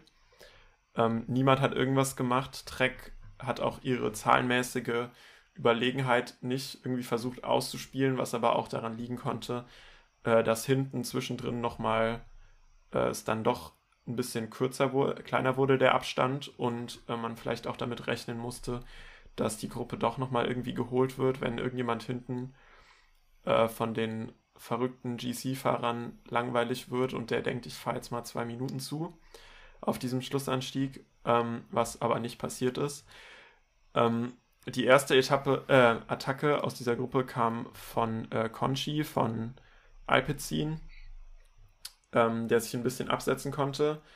Ähm, dann hat Sköins, der, glaube ich, an der Steigung vorher schon einmal nicht gut aussah, ähm, hat dann diese Lücke zu äh, Conchi geschlossen.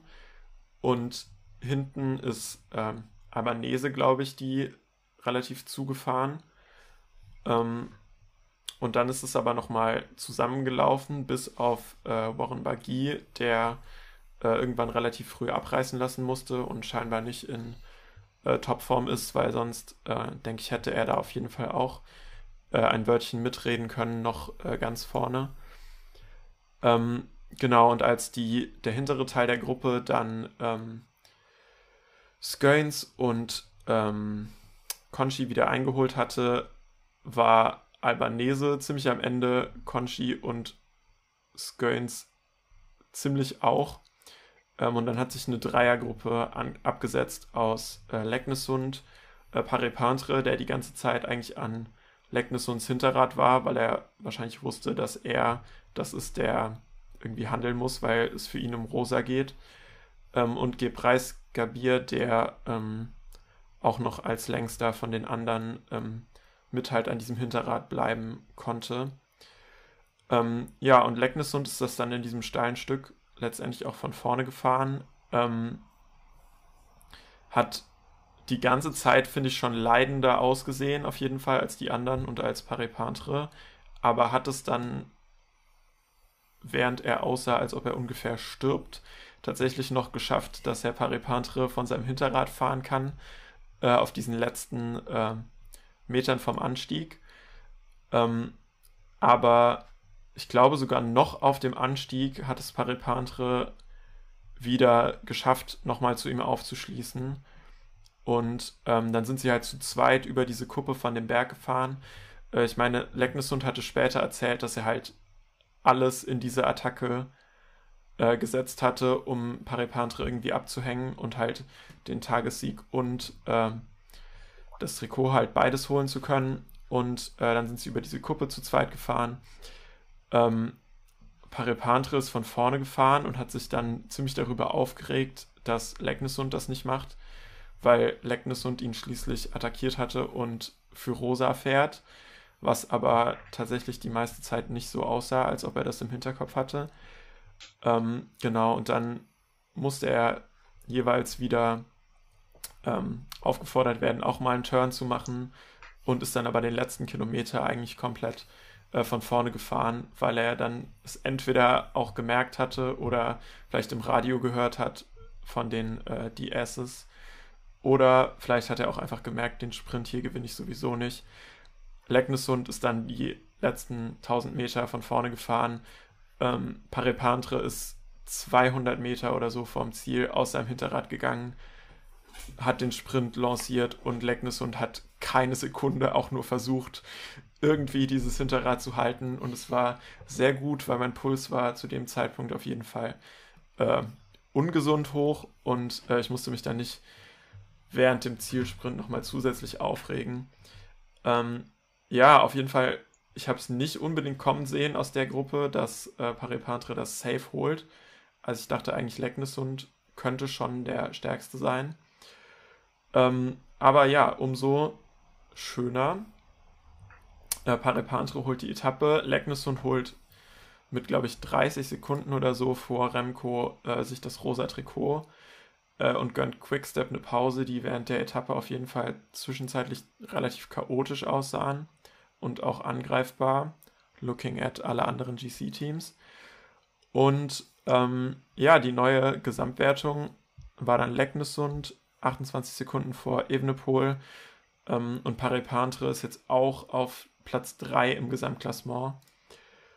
Ähm, aber unter Umständen halt auch. Der Rate ist real. Hm? Der Rate ist real. Der GC-Rate ist real. Ja, ich habe ein bisschen Ben O'Connor 2021 Flashbacks. Ähm, aber ich glaube, das Problem ist, dass er ein bisschen zu wenig Zeit geschenkt bekommen hat. Also er ist ja jetzt 30 Sekunden vor Almeida. Ähm, ich weiß nicht, ähm, ja, ob das halt reicht, um ihn irgendwie jetzt ganz abgespaced weit nach vorne zu katapultieren. Ähm, aber ich würde halt sagen, auf ihrem Ziel Top 15 bis Top 10 äh, ist es auf jeden Fall mal kein schlechter Schritt. Und ähm, ja, ich meine, Agile Dessert hat den Giro eigentlich jetzt durchgespielt. Also mehr als einen Etappensieg mit dem Team äh, kann man eigentlich nicht erwarten. Vielleicht hat Ventrame irgendwann noch seine Sternstunde, aber das war auf jeden Fall schon mal ein äh, sehr guter Start in die Rundfahrt. Das Statement vom AG Dessert, Direktor Sportiv, haben wir damit dann eingesammelt. Ähm, ja, aber auf jeden Fall, es war auch ähm, ein, äh, eine Etappe auch nochmal mit ein bisschen Geschichtsträchtigkeit mit dazu. Paris-Peintre ist der 44. französische Etappensieger und es gab dieses Jahr beim Giro mal wieder einen französischen Etappensieg. Nächstes, äh, letztes Jahr gab es den nämlich gar nicht. Und Leknesund ist erst der zweite Fahrer aus Norwegen, der äh, sich das Malia Rosa überstreifen darf. Und der letzte, das war Knut Knudsen, der hat das im Jahr 1975 getan, also äh, schon fast 50 Jahre her. Aber ja, ähm, gut, so, ihr habt es ja sehr ausführlich besprochen. Ähm, noch einmal noch mal mein Blick auf die Bergwertung. Ich glaube, Pinot hat sich an dem Tag äh, die erste Bergwertung geschnappt und hatte noch ein bisschen Konkurrenz von ähm, Mist, jetzt muss ich überlegen, die, die Eurosport-Kommentatoren haben den lieben Kollegen Gebrek Sabir auf 27 verschiedene Weisen vorwärts ausgesprochen, während Birgit das ohne Probleme rückwärts sonst packt. Ähm, aber ja, der hatte noch einen äh, Raid auf das Bergtrikot auch noch geplant, nur da ging ihm am letzten Anstieg dann doch die Puste aus. Ich glaube, er hätte Dritter werden müssen, äh, damit er vorne liegt, aber das wurde dann witzigerweise Skuins, sein Teamkollege. Ähm, aber ja, ich glaube ansonsten, ich meine, du hast jetzt die Gesamtwertung schon ein bisschen erwähnt oder Kilian, du willst glaube ich gerade noch was sagen. Also ja, nur noch ein Fun Fact, weil du es eben davon hattest. Äh, es war die erste World Tour Level Ausreißer-Etappe, also wo ein Ausreißer die Etappe gewonnen hat aus der ersten Gruppe, äh, das ganze Jahr 2023 in der männlichen World Tour. Wild, sehr wild. Ähm, sagt vielleicht noch mal mehr über den Radsport heute aus als äh, ja, aber auf jeden Fall sehr interessant. Ja, ich glaube, da hatten wir auch schon mal drüber gesprochen, dass irgendwie so ja äh, Breakaways in diesem Jahr, keine Ahnung, ich weiß nicht, auf der Abschlussliste stehen. Aber ähm, stimmt, ja, jetzt wo du es sagst, ich kann mich an keinen anderen Breakaway-Sieg erinnern. Hast du recht. Aber ja, ich meine, gut, ähm, wenn wir nochmal in die Gesamtwertung reinschauen, die erwähnten Herren Leknesund und Pari Pantra haben natürlich einen großen Sprung nach vorne gemacht, ähm, bilden da das Sandwich um Remco Evenepoel auf Platz 2. Ähm, ansonsten gab es aber, glaube ich, keine großen Veränderungen hinten dran. Ähm, ja, Leonard Kemner ist noch ein bisschen vorgerutscht, weil ein paar runtergerutscht. Gut, Will Barter hat ein paar Plätze verloren. Patrick Konrad ist ein bisschen runter, aber ähm, ich glaube, es gab keine wirklich sehr großen Verlierer. Ähm, ich meine, gut, dass ein Stefan Küng 44 Plätze verliert, ist in dem Fall klar, weil äh, er ist zwar Zeitfahrer, aber jetzt kein absolut. Ich, ich sage jetzt nichts gegen GC Küng, aber ich erwarte ihn jetzt nicht in diesem Terrain weit vorne. Ähm, ja, ist euch ansonsten bei dieser Etappe noch irgendwas ins Auge gefallen? Ähm, außer dass, äh, ich glaube, von den Kommentatoren auch nochmal Tesfation und Gebek Sabir äh, mehrmals verwechselt wurden. Ähm, Quickstep hatte am letzten Anstieg, was auch durch die ganzen Helferdienste bedingt sein kann, aber nur noch ein Helfer bei Remco und das war Luis Verwacke. Also Jan Hirt war nicht mehr da und auch Ilan van Bilder war nicht mehr da. Was mich so ein bisschen gewundert hat, also man kann, ich finde, man muss es nicht überbewerten, weil sie eben davor wirklich den kompletten Tag im Feld gearbeitet haben. Aber dass dann Ineos die Gruppe kontrolliert hat am letzten Anstieg und nicht Quickstep, war dann irgendwie doch ein bisschen vielleicht besorgniserregend, wenn man auf das Hochgebirge blickt. Wo ich aber erwarte eigentlich, dass Ilan von Bilder und Jan Hirt wieder deutlich besser aussehen. Und vor allem Jan Hirt in Woche 3 ist ja auch erfahrungsgemäß ein bisschen stärker. Und da wird es dann vor allem auf ihn ankommen. Weshalb ich mir zum aktuellen Zeitpunkt noch nicht die allergrößten Sorgen machen würde, aber so ein bisschen, so ein kleine Sorgenfalt ist es schon. Ja. Ich meine, Kilian, du hast es eben so ein bisschen angesprochen. Quickstep war angreifbar. Ähm, das ist natürlich ein Faktor, den man bei der ganzen Sache auch beachten muss. Ich hätte es verstanden, wenn Ineos die Gruppe am Berg kontrolliert. Ähm, wenn sie aber ein sehr hohes Tempo fahren und damit äh, quasi dafür sorgen, dass Remco weiter in, in rosa bleibt, ähm, dass auch Quickstep weiter die Arbeit machen muss und sich dann vielleicht vor, bevor es ins Hochgebirge geht, äh, schon müde fährt. Ähm, deshalb jetzt, was Ido sagt, verstehe ich dann in dem Moment auch nicht, weil das wären für mich, wenn es in diese Richtung gelaufen wäre, noch logische Erklärungen gewesen, aber ist ja dann in dem Fall nicht so. Ähm, aber ja, Taktik ähm, ist ja so eine Sache. Äh, können wir ja an anderer Stelle auch gerne nochmal drüber reden. Gut, ähm, ich würde sagen, schauen wir auf heute. Äh, wir nehmen ja am Mittwoch auf, das heißt, äh, vor unserer Aufnahme ist äh, Etappe 5 zu Ende gegangen. Und ich glaube, ich nehme nicht viel vorweg, wenn ich sage, ähm, war ziemlich chaotisch. Ähm, Und ziemlich langweilig. Also es ist heute eine ziemlich langweilig. Ich meine, ähm, dass die Highlights waren, dass, dass Jens Vogt am Anfang eine Story erzählt, wie, äh, wie äh, Sean Kelly seine Hühnchen abtupft und wie Carsten Miegels äh, Remco Evenepoel quasi schon zum Vater erklärt. Das waren für Brian und für mich so ein bisschen die Highlights der, der, der, ähm, der frühen Stunden dieser Folge. Aber ähm, ich würde mal sagen, konzentrieren wir uns doch eher noch mal ein bisschen aufs Renngeschehen. Brian, was ist denn außerhalb vom Spaß in der Kommentatorenkabine noch so passiert? Ähm, wir hatten eigentlich die Voraussetzungen dafür, dass vielleicht einen ganz coolen Etappenstart geben könnte, weil es gab auf den ersten Kilometern sehr viele kleine bis größere Wellen, ähm, bevor es dann in der zweiten Etappenhälfte so ein bisschen einfacher wurde. Das Problem war bloß, es hat geregnet wie noch was und diese Straßen waren alle komplett überflutet. Dadurch hatten jetzt die Fahrer schon mal nicht ganz so viel Bock auf die Etappe. Ähm, und wir hatten eben am Tag davor diese krasse Etappe, wo es ewig lang um die Spitzengruppe ging, wo eigentlich nie wirklich langsam gefahren wurde. Und dann auch die Erschöpfung wahrscheinlich bei den Fahrern relativ groß war. Und so kam es zu einer Spitzengruppe, die sich einfach direkt mit Kilometer Null abgesetzt hat. Aus Samuel Zoccarato und Matteo Marcellusi von Green Project, Badiani GSF Faisane, ähm, Stefano Gandin von Koratek und Thibaut Pinot, der sich Bergpunkte holen wollte, der da auch noch reingefahren ist, weil die erste Bergwertung nur so 20 Kilometer nach dem Start war ungefähr. In der Gruppe sind aber Gantino und Marcellusi einfach in der ersten Abfahrt gestürzt, in der ersten Kurve, haben damit den Anschluss erstmal so ein bisschen verloren. Marcellusi ist nie wieder zurückgekommen, Gandin hat sich dann nochmal zurückgekämpft. Dazu kam dann noch Thomas Champion von Cofidis, der sich dann mit Thibaut Pinot erstmal darüber unterhalten hat, ähm, was sie denn da jetzt so vorhaben und sehr viel gelacht. Und dann hat sich Thibaut Pinot die Bergwertung geholt und hat sich zurückfallen lassen und Thomas Champion war da alleine mit seinen beiden Pro-Tour-Begleitern.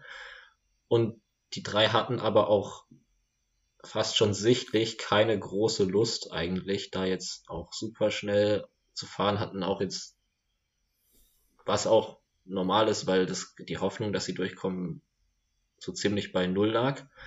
Und der größte Aufreger, der dann passiert ist bis ins Finale, war eigentlich der Sturz von Remco Evenepoel, ähm, der durch einen Hund ausgelöst wurde, der ins Feld reingerannt ist. Und er hat nicht ihn abgeräumt, sondern einen Teamkollegen. Ich weiß gerade nicht mehr genau, wer es war. Aber der ist dann eben so durchs Feld durchgeflogen und dann hat es auch Remco am Ende erwischt. Und letztendlich lagen da irgendwie vier, fünf Fahrer von Quicksilver am Boden. Sah dann erstmal gar nicht so gut aus für ihn, weil er so zwei Minuten lang auf dem Boden sitzen geblieben ist und sich erstmal aufgeregt hat, ist dann aber wieder aufgestanden und sah danach relativ gut aus eigentlich wieder. Und letztendlich ist es dann wirklich genau so in Richtung Etappenziel gegangen. Wir haben bei den einzelnen Zwischenwertungen noch so ein paar Kämpfe gesehen. Mats Petersen hat den Sprint aus dem Feld gewonnen. Vorne hat sich Thomas Champion mit beiden anderen Fahrern abwechselnd um die Zwischenwertungen gebettelt und jeden Sprint verloren. Ähm, sorry, Lena, aber es war so. Und ähm, dann ist wirklich sehr, sehr wenig passiert, bis die Spitzengruppe dann fast eingeholt wurde zum letzten Zwischensprint. Und nachdem sich da Stefano Gandin und äh, Champion bekämpft hatten um diesen Zwischensprint, ist Samuel Zoccarato einfach 500 Meter später losgefahren alleine und keiner von den beiden anderen hatte noch richtig Bock, da hinterher zu fahren und dann ist hat er nochmal eine Minute Vorsprung gehabt, hatte die auch noch bei 15 Kilometer, hat dann noch irgendwelche technischen Probleme bekommen. Ich weiß nicht, ob er nicht mehr schalten konnte, oder es sah auf jeden Fall so aus, weil er sich darüber aufgeregt hat. Ähm, großartig weit hat es ihn aber auch nicht gebracht, weil er wurde dann im Finale so 6, 7 Kilometer Verschluss auch wieder eingeholt und damit ist eigentlich die Geschichte der ersten 170 von 177 Kilometern erzählt. Es gab noch ein paar geile Sachen, die uns zwischendrin passiert sind. Erstmal, dass du so Corato ansprichst. Das ist ja normalerweise so diese aus dem Breakaway noch raus attackieren, ist ja genau diese Nummer, wenn man noch das, die rote Rückennummer bekommen Aber will. Hat er nicht. Und das ist ja beim Giro immer dieses, ist beim Giro dieses Voting äh, aus vier Leuten und er ist einfach nur diesen vier Leuten nicht dabei. Also kann man auf jeden Fall sagen, hat sich gelohnt. Ähm, ja, zu der Remco-Nummer, da habe ich im ersten Moment gedacht, Alter, ist es jetzt vorbei, weil ihm vor allem, glaube ich, noch vier Leute irgendwie aufhelfen mussten.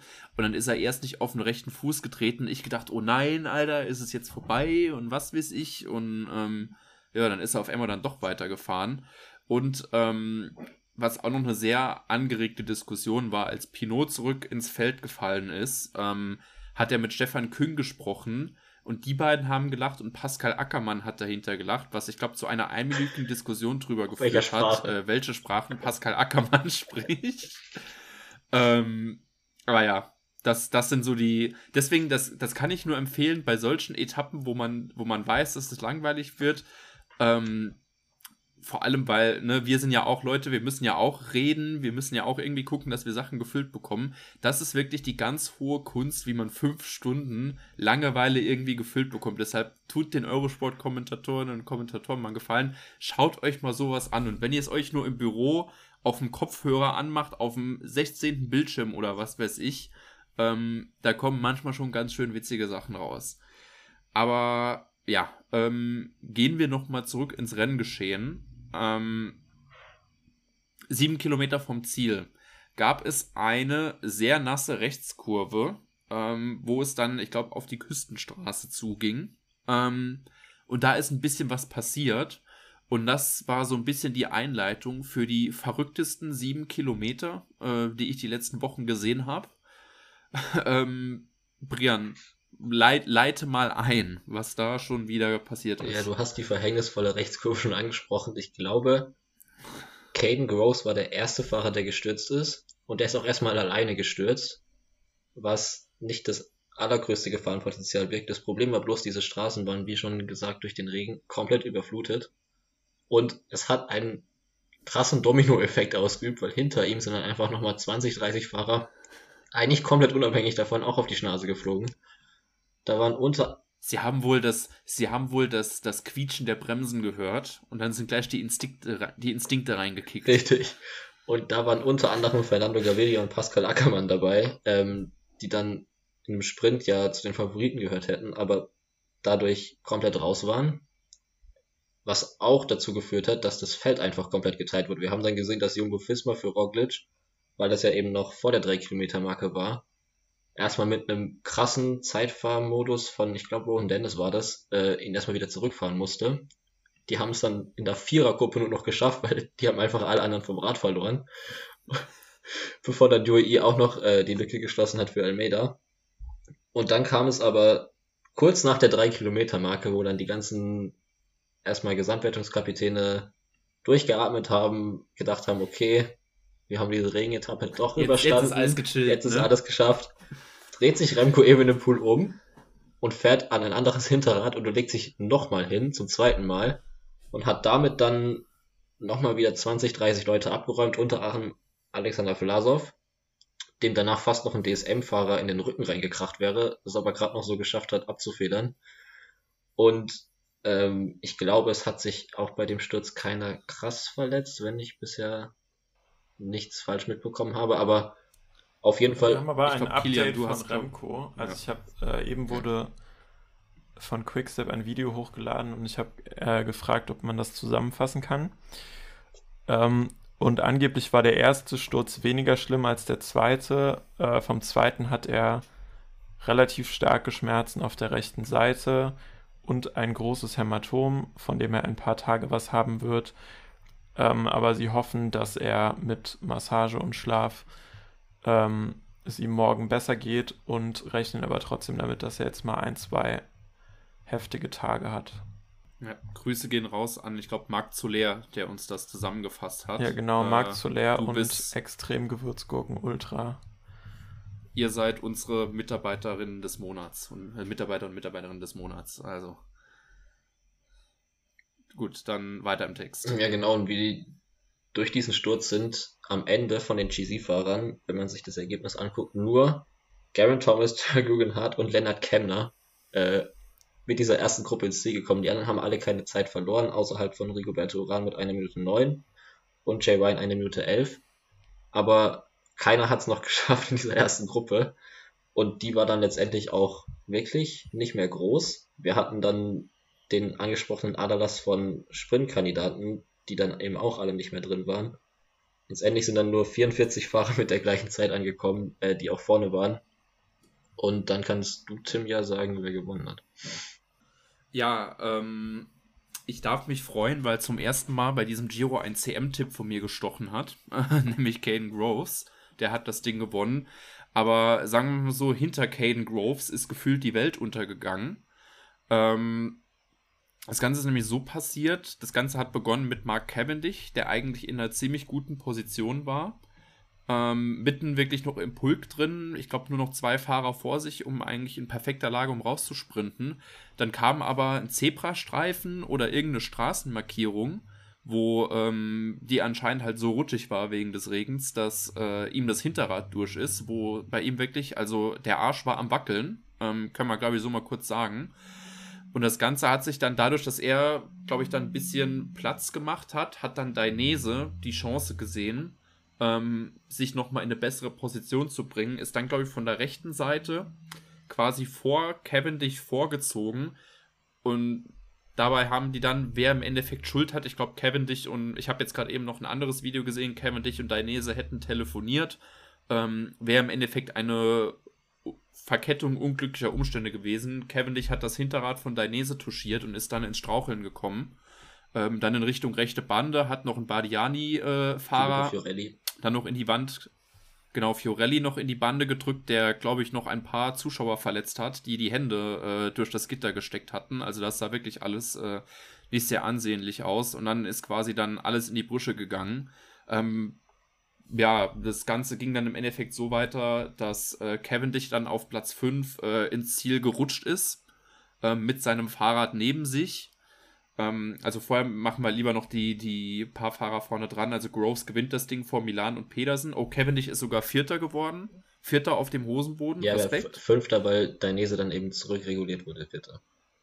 Ah ja, genau. Dann, ah, okay, gut, hat Dainese dafür was bekommen. Ja, ja gut, Dainese war ursprünglich als Vierter im Ziel, Aber ja, dadurch ist dann Dalla Valle von Koratek. Äh, Grüße gehen raus an, ich glaube, Pöstelberger oder Lukas Pöstelbote, genau. Das ist die Koratek-Menschen der heutigen Folge Full Kid Wankers. Genau. Koratek, das beste Team bei diesem Giro d'Italia. Ja, da wurde ja heute auch erzählt, die sitzen noch quasi in Raubling. Ähm, Aber dürfen alle nicht im Büro gleichzeitig Giro gucken. Müssen auch arbeiten. genau, jawohl. Also wirklich, wie gesagt, wir können uns, Brian und ich, wir, wir können es euch nur empfehlen, guckt euch diese, diese, diese Etappen von Anfang an an. Ihr lernt sehr viel. Ähm, genau, der landet auf der 5. Äh, Maestri von Emolo wird, äh, e Emolo, meine Fresse, von Eolo Kometa wird Sechster. Ähm, hier diese Liste vorzulesen ist genauso chaotisch wie dieser Sprint heute.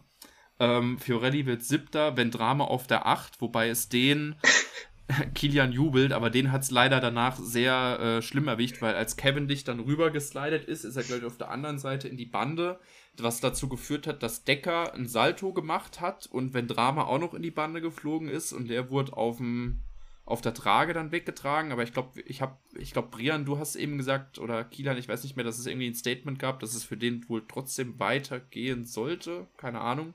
Auf jeden Fall gut. Also sie überlegen, ob er Ja. morgen fahren kann. Okay. Aber er hat gesagt, er hat nichts gebrochen, sondern nur eine sehr, äh, eine sehr lange lateinische Bezeichnung für was er mit seiner Schulter, glaube ich, gemacht hat. Okay, alles klar. Trotzdem dann schon mal gute Besserung und ähm, viel Spaß im Lateinunterricht.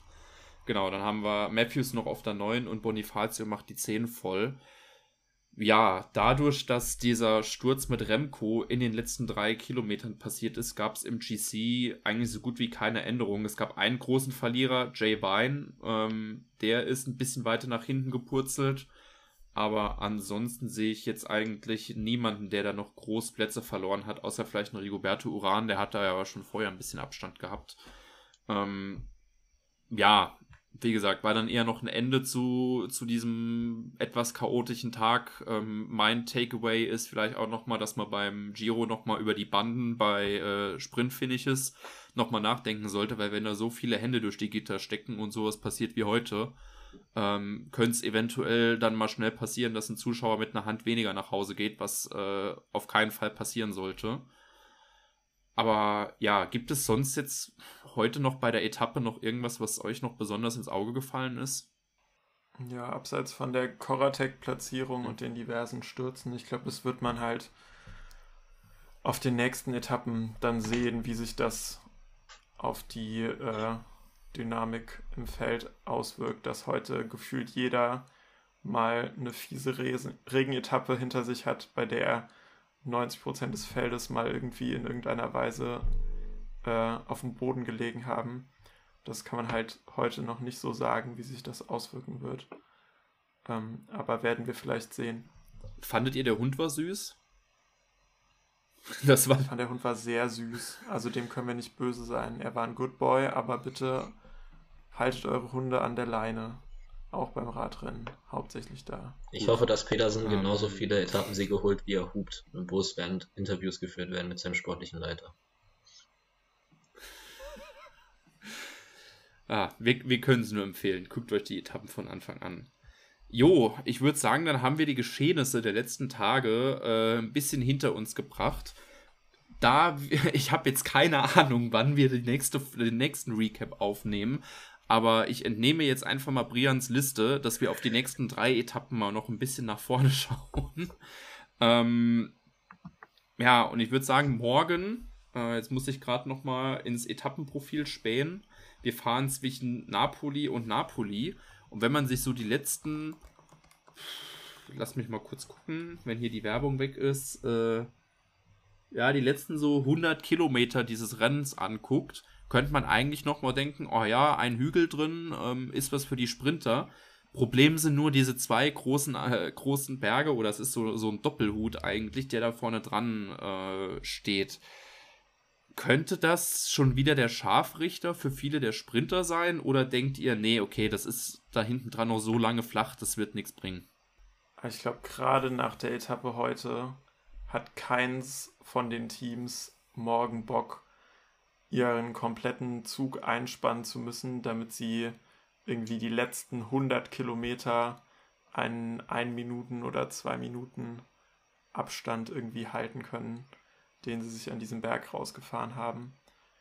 Und also ich meine auch, oder ich meine mich zu erinnern, dass häufig diese langen, gleichmäßigen Berge auch gar nicht so gefährlich sind für Sprinter. Also ja, ich, ich sehe es ehrlich gesagt nicht morgen. Ich meine, ich würde mir ja gerne das Bergprofil im Giro Roadbook angucken, aber im Profil selbst ist die Bildqualität so beschissen, dass man nichts erkennt. Und diese Tabelle, wo die ganzen Anstiege drin sind, die ist so unübersichtlich, dass ich sie nicht lesen möchte. Äh, Brian, hast du da vielleicht ein bisschen mehr Ahnung, ob das was sein könnte oder nicht? Ähm, ich kann es mir wie Kian auch nicht vorstellen, dass da großartig was passieren wird. Der zweite Anstieg ist ja immer noch 66 Kilometer vor dem Ziel. Ich glaube einfach höchstens, dass vielleicht Trek für Petersen da mal das Tempo anzieht und mal schaut, ob so der ein oder andere Sprinter wie Cavendish, wie es dem jetzt so geht nach gestern, nach heute, nach dem Sturz. Ähm, aber sonst erwarte ich eigentlich eine relativ straightforward Sprint-Etappe. Ähm, wissen wir schon, ob es regnet, weil das könnte das Ganze nochmal mehr begünstigen, weil dann auch in den Abfahrten kein großes Risiko eingegangen wird. Ich rufe mal Jörg Kachelmann an, Sekunde. ich denke, was noch passieren könnte, wäre vielleicht, dass irgendeins von den relativ äh, starken Sprinterteams versucht, jemanden vorne reinzuschicken, also Petersen vielleicht, aber ja, nee, ich glaube es ehrlich gesagt nicht. Ja, das wäre noch so, so meins gewesen, wo ich mir vielleicht gedacht hätte, okay, gut, kann das vielleicht eine Break-Etappe werden, aber ganz ehrlich, dafür ist es hinten raus viel zu lange flach. Da müsste schon wirklich sehr viel komisches Zeug passieren. Ähm, es müssten halt Fahrer drin sein aus den Teams, die Bock haben, die Lücke am Ende wieder zuzufahren. Also es ja. müssten halt von den Sprinter-Teams Leute vorne drin sein und das weiß ich nicht. Wir haben auch in den letzten Etappen gesehen, dass einfach zu viele Teams Interesse an Sprints haben dafür, dass es dann passiert. Also Samja, wirklich Movistar, DSM, Trek, Jaiko, Alpecin, die fahren ja auf jeder Etappe nach und ich glaube nicht, dass so viele Sprinter abgehangen werden können, dass es dann eben nicht mehr zu einem Sprint kommt. Vielleicht geht ja auch einfach morgen Pinot wieder ins Break, um die Bergpunkte zu holen und die ganzen, Team, die ganzen Teams vergessen, wie bei Kiesenhofer, dass er noch vorne ist und er gewinnt mit so 45 Minuten Vorsprung diese Etappe und gewinnt dadurch den Giro. Das. Im Einzelzeitfahrmodus ja, meinst du? Genau, jawohl. Das oder der Vesuv bricht einfach morgen während der Etappe aus. Die fahren ja dran vorbei. Ähm, nach der Etappe heute ist das durchaus im Rahmen der Möglichkeiten, dass das noch chaotischer wird. Ähm, aber ja, also ich vertraue jetzt mal oh. auf die äh, nicht vertrauensfolge Vorher äh, Vorhersage von Apple Wetter. Die sagt nämlich, dass es morgen 20 Grad und sonnig wird. Das heißt, es ist entweder wirklich so, dass der Vesuv ausbricht oder dass es wirklich gewittert, weil das sind dann die einzigen Möglichkeiten, wenn Apple Wetter sagt, dass es sonnig ist. Ähm, aber ja, also dann könnte es zumindest vielleicht in der Abfahrt ein bisschen entspannter werden, als wenn man dann noch äh, quasi noch den Berg runter Eislaufen macht, wie es heute zum Teil war. Ähm, ja, aber ansonsten, ihr erwartet also quasi einen Sprint einfach nur. Ja. Wen, wer holt den dann vielleicht? Pedersen, weil ihr ihn schon angesprochen habt? Könnte ich mir ja. vorstellen. Ansonsten Groves und Milan sahen auch stark aus. Gut. Also wahrscheinlich einer von den dreien. Alles klar. Dann würde ich sagen, gehen wir weiter zu Etappe 7 und da könnte es ja dann tatsächlich mal ein bisschen spannender werden in Hinsicht auf äh, das Gesamtklassement, weil morgen geht, oder nee, nicht morgen, je nachdem wie ihr es hört, also scheiß drauf, egal. Etappe 7 geht von Capua hoch auf den Campo Imperatore. Ähm, und das könnte dann wirklich nochmal ein bisschen spannend werden. Brian, ähm, denkst du, da wird dann morgen auf Feuerwerk äh, abgefeuert werden oder ich meine gut das Profil ich kann es nicht schwer gut erkennen ob dieser Berg steil ist oder nicht weil die Bild weil dieser Berg gefühlt aus 20 Pixeln besteht. Ähm, denkst du dass da morgen die Feuerwehr oder dass da morgen die Heide wackeln wirkt? Ähm, ich glaube auf den letzten Kilometern könnten wir was erleben. Davor wird es aber relativ schwer. Also wir haben auch eine Trademark Giro 218 Kilometer Etappe ähm, wo zuerst nur in der Mitte so ein Anstieg ist, mit kurzem Hochplateau danach und dann aber sonst relativ wenig anspruchsvolles. Es ist so diese. Von daher dürfte die. Es ist diese Vuelta Uniperto, Unipuerto Etappe, but at least you tried, indem man noch einen zweiten Berg noch mit reinpackt. Ja, und ich glaube einfach durch dieses flache Profil am Anfang wird die Spitzengruppe jetzt nicht so super viele Kletterer drin haben. Von daher könnte es schwer werden, dass die Ausreißer durchkommen. Aber dieser Schlussanstieg, den du angesprochen hast, der ist kategorisiert mit 26,4 Kilometern, aber durchschnittlich nur 3,4 Prozent. Ähm, was nicht unbedingt dafür spricht, dass da großartig viel GC-Action geben wird.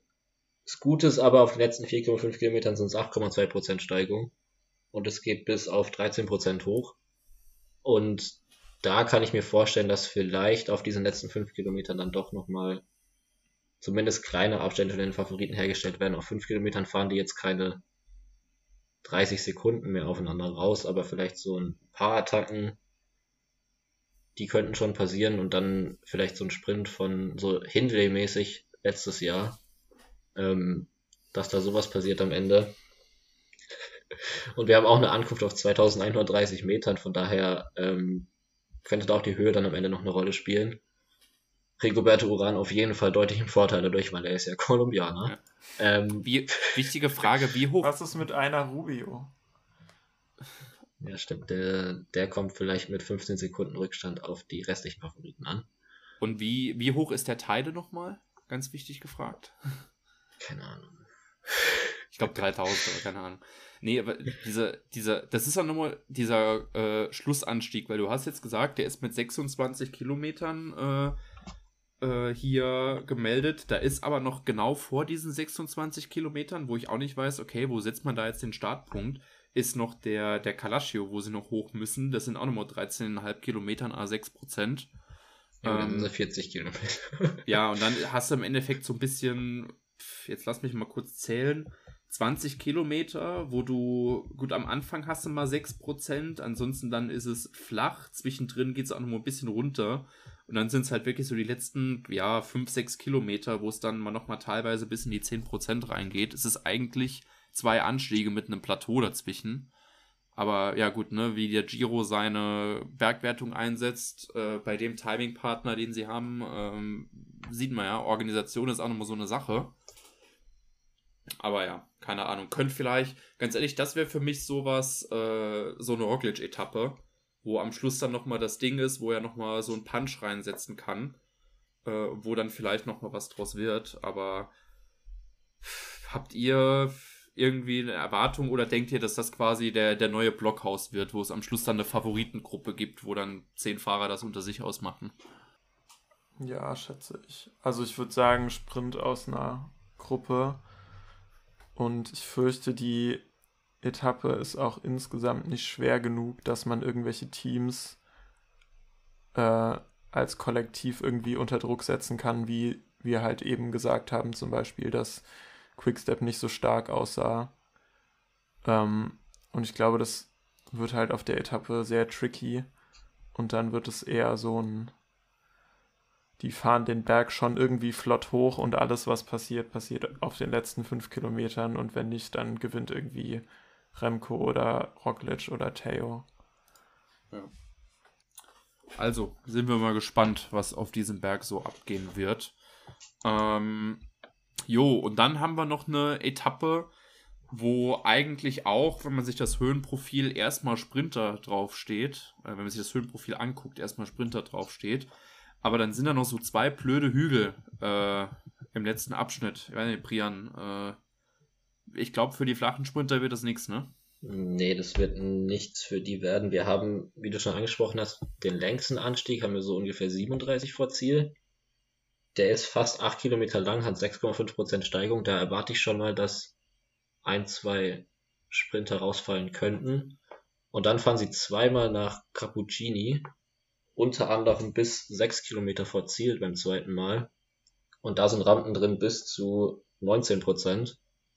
Von daher gehe ich da davon aus, dass eigentlich wirklich nur noch die GC-Fahrer plus vielleicht so jemand wie Matthews ähm, dabei sind und dann entweder machen die das in einem Sprint aus oder es gibt dann doch eine Spitzengruppe, aber auch hier wieder durch diesen ersten leichteren Teil könnte es halt sein, dass die Spitzengruppe nicht so super stark ist und dass es dann eben doch zu einer Ankunft vom Feld kommt und dann sind eben Roglic, Theo, so jemand wie Matthews, vielleicht Albanese, solche Leute in der Favoritenrolle da dann, weil die letzten Kilometer dann ja doch wieder Abfahrt und flach sind, äh, da am Ende den Etappensieg zu holen.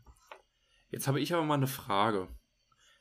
Wenn ich mir den Monte della Cesane angucke, der da so 36 Kilometer vom Ziel ist, könnte da nicht hypothetisch, könnte da nicht hypothetisch so ein Fahrer mit den Initialien LK oder meineswegen auch noch ein Fahrer mit den Initialien APP vielleicht mal probieren, an diesem Berg zu attackieren und dann versuchen, das irgendwie solo ins Ziel zu bringen? Wäre das nicht eventuell aus deiner Sicht im Rahmen des Möglichen? Kian? Vielleicht, eventuell. ich weiß es nicht. Ehrlich gesagt, also ich glaube vor allem, dass Paripantrisse nicht machen sollte, weil der hat eigentlich einen ziemlich guten Sprint und äh, ich denke, wenn es halt zu so einer, was weiß ich, 25, 30 Mann Gruppe kommt, äh, dann kann der das wahrscheinlich von da besser top tennen als, äh, als anders. Und ähm, Kemner könnte halt was probieren. Also ich finde es gar nicht so abwegig, dass es eine Ausreißer-Etappe wird. Und dass halt einfach Leute wie Matthews oder Pedersen oder sonst oder Albanese einfach von Anfang an sagen, wir gehen äh, in die Gruppe und dann hat unser Team einen chilligen Tag und wir müssen uns halt nicht mit Remco und äh, Roglic anlegen, wenn es dann halt wirklich eklig wird hinten raus. Das hatten wir ja letztes Jahr beim Giro teilweise auch gesehen, wo äh, Bini und äh, Van der Poel, obwohl sie das aus dem Feld hätten gewinnen können, dann irgendwie in der Ausreißergruppe drin waren bei diesen Hügeletappen.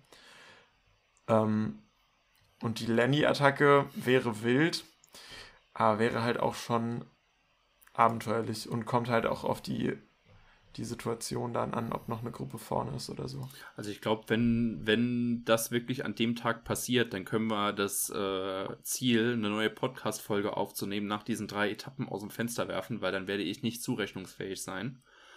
Ähm, aber ja, ist ja vielleicht was so diese gewisse diese gewisse Würze, die dann vielleicht nochmal in diese Etappe mit reinstecken kann. Wir sind auf jeden Fall gespannt. Ähm, guckt dann, also gut, wir haben euch natürlich gesagt, guckt sowieso immer vom Start, weil nur so kriegt ihr die besten Geschichten mit, aber guckt mal, dass ihr auf jeden Fall zum äh, Monte della Cesani schon eingeschaltet habt. Ähm, ja. Ich würde sagen, bringen wir es hinter uns. Sind wir fertig für heute. Ähm, ich hoffe, ihr hattet Spaß mit uns. Ähm, die Hähnchenvorlieben von Sean Kelly zu besprechen und auch noch dieses komische Rennen, was, was da gerade läuft. Ähm, ich bedanke mich auf jeden Fall schon mal ganz herzlich beim lieben Kilian. Ciao Leute, ich hoffe, es stürzt niemand mehr von uns hinter der Ziellinie. Jawohl. Und ich bedanke mich ganz herzlich beim lieben Brian. Danke, Tim. Genau, jawohl. Schaut den Giro. Ähm, macht's wie Jensi, trinkt eine Flasche Rotwein dabei. ist so, ist so. Alles in Ordnung. So, wir wünschen euch viel Spaß. Wir hören uns bald nochmal. Ciao, ciao.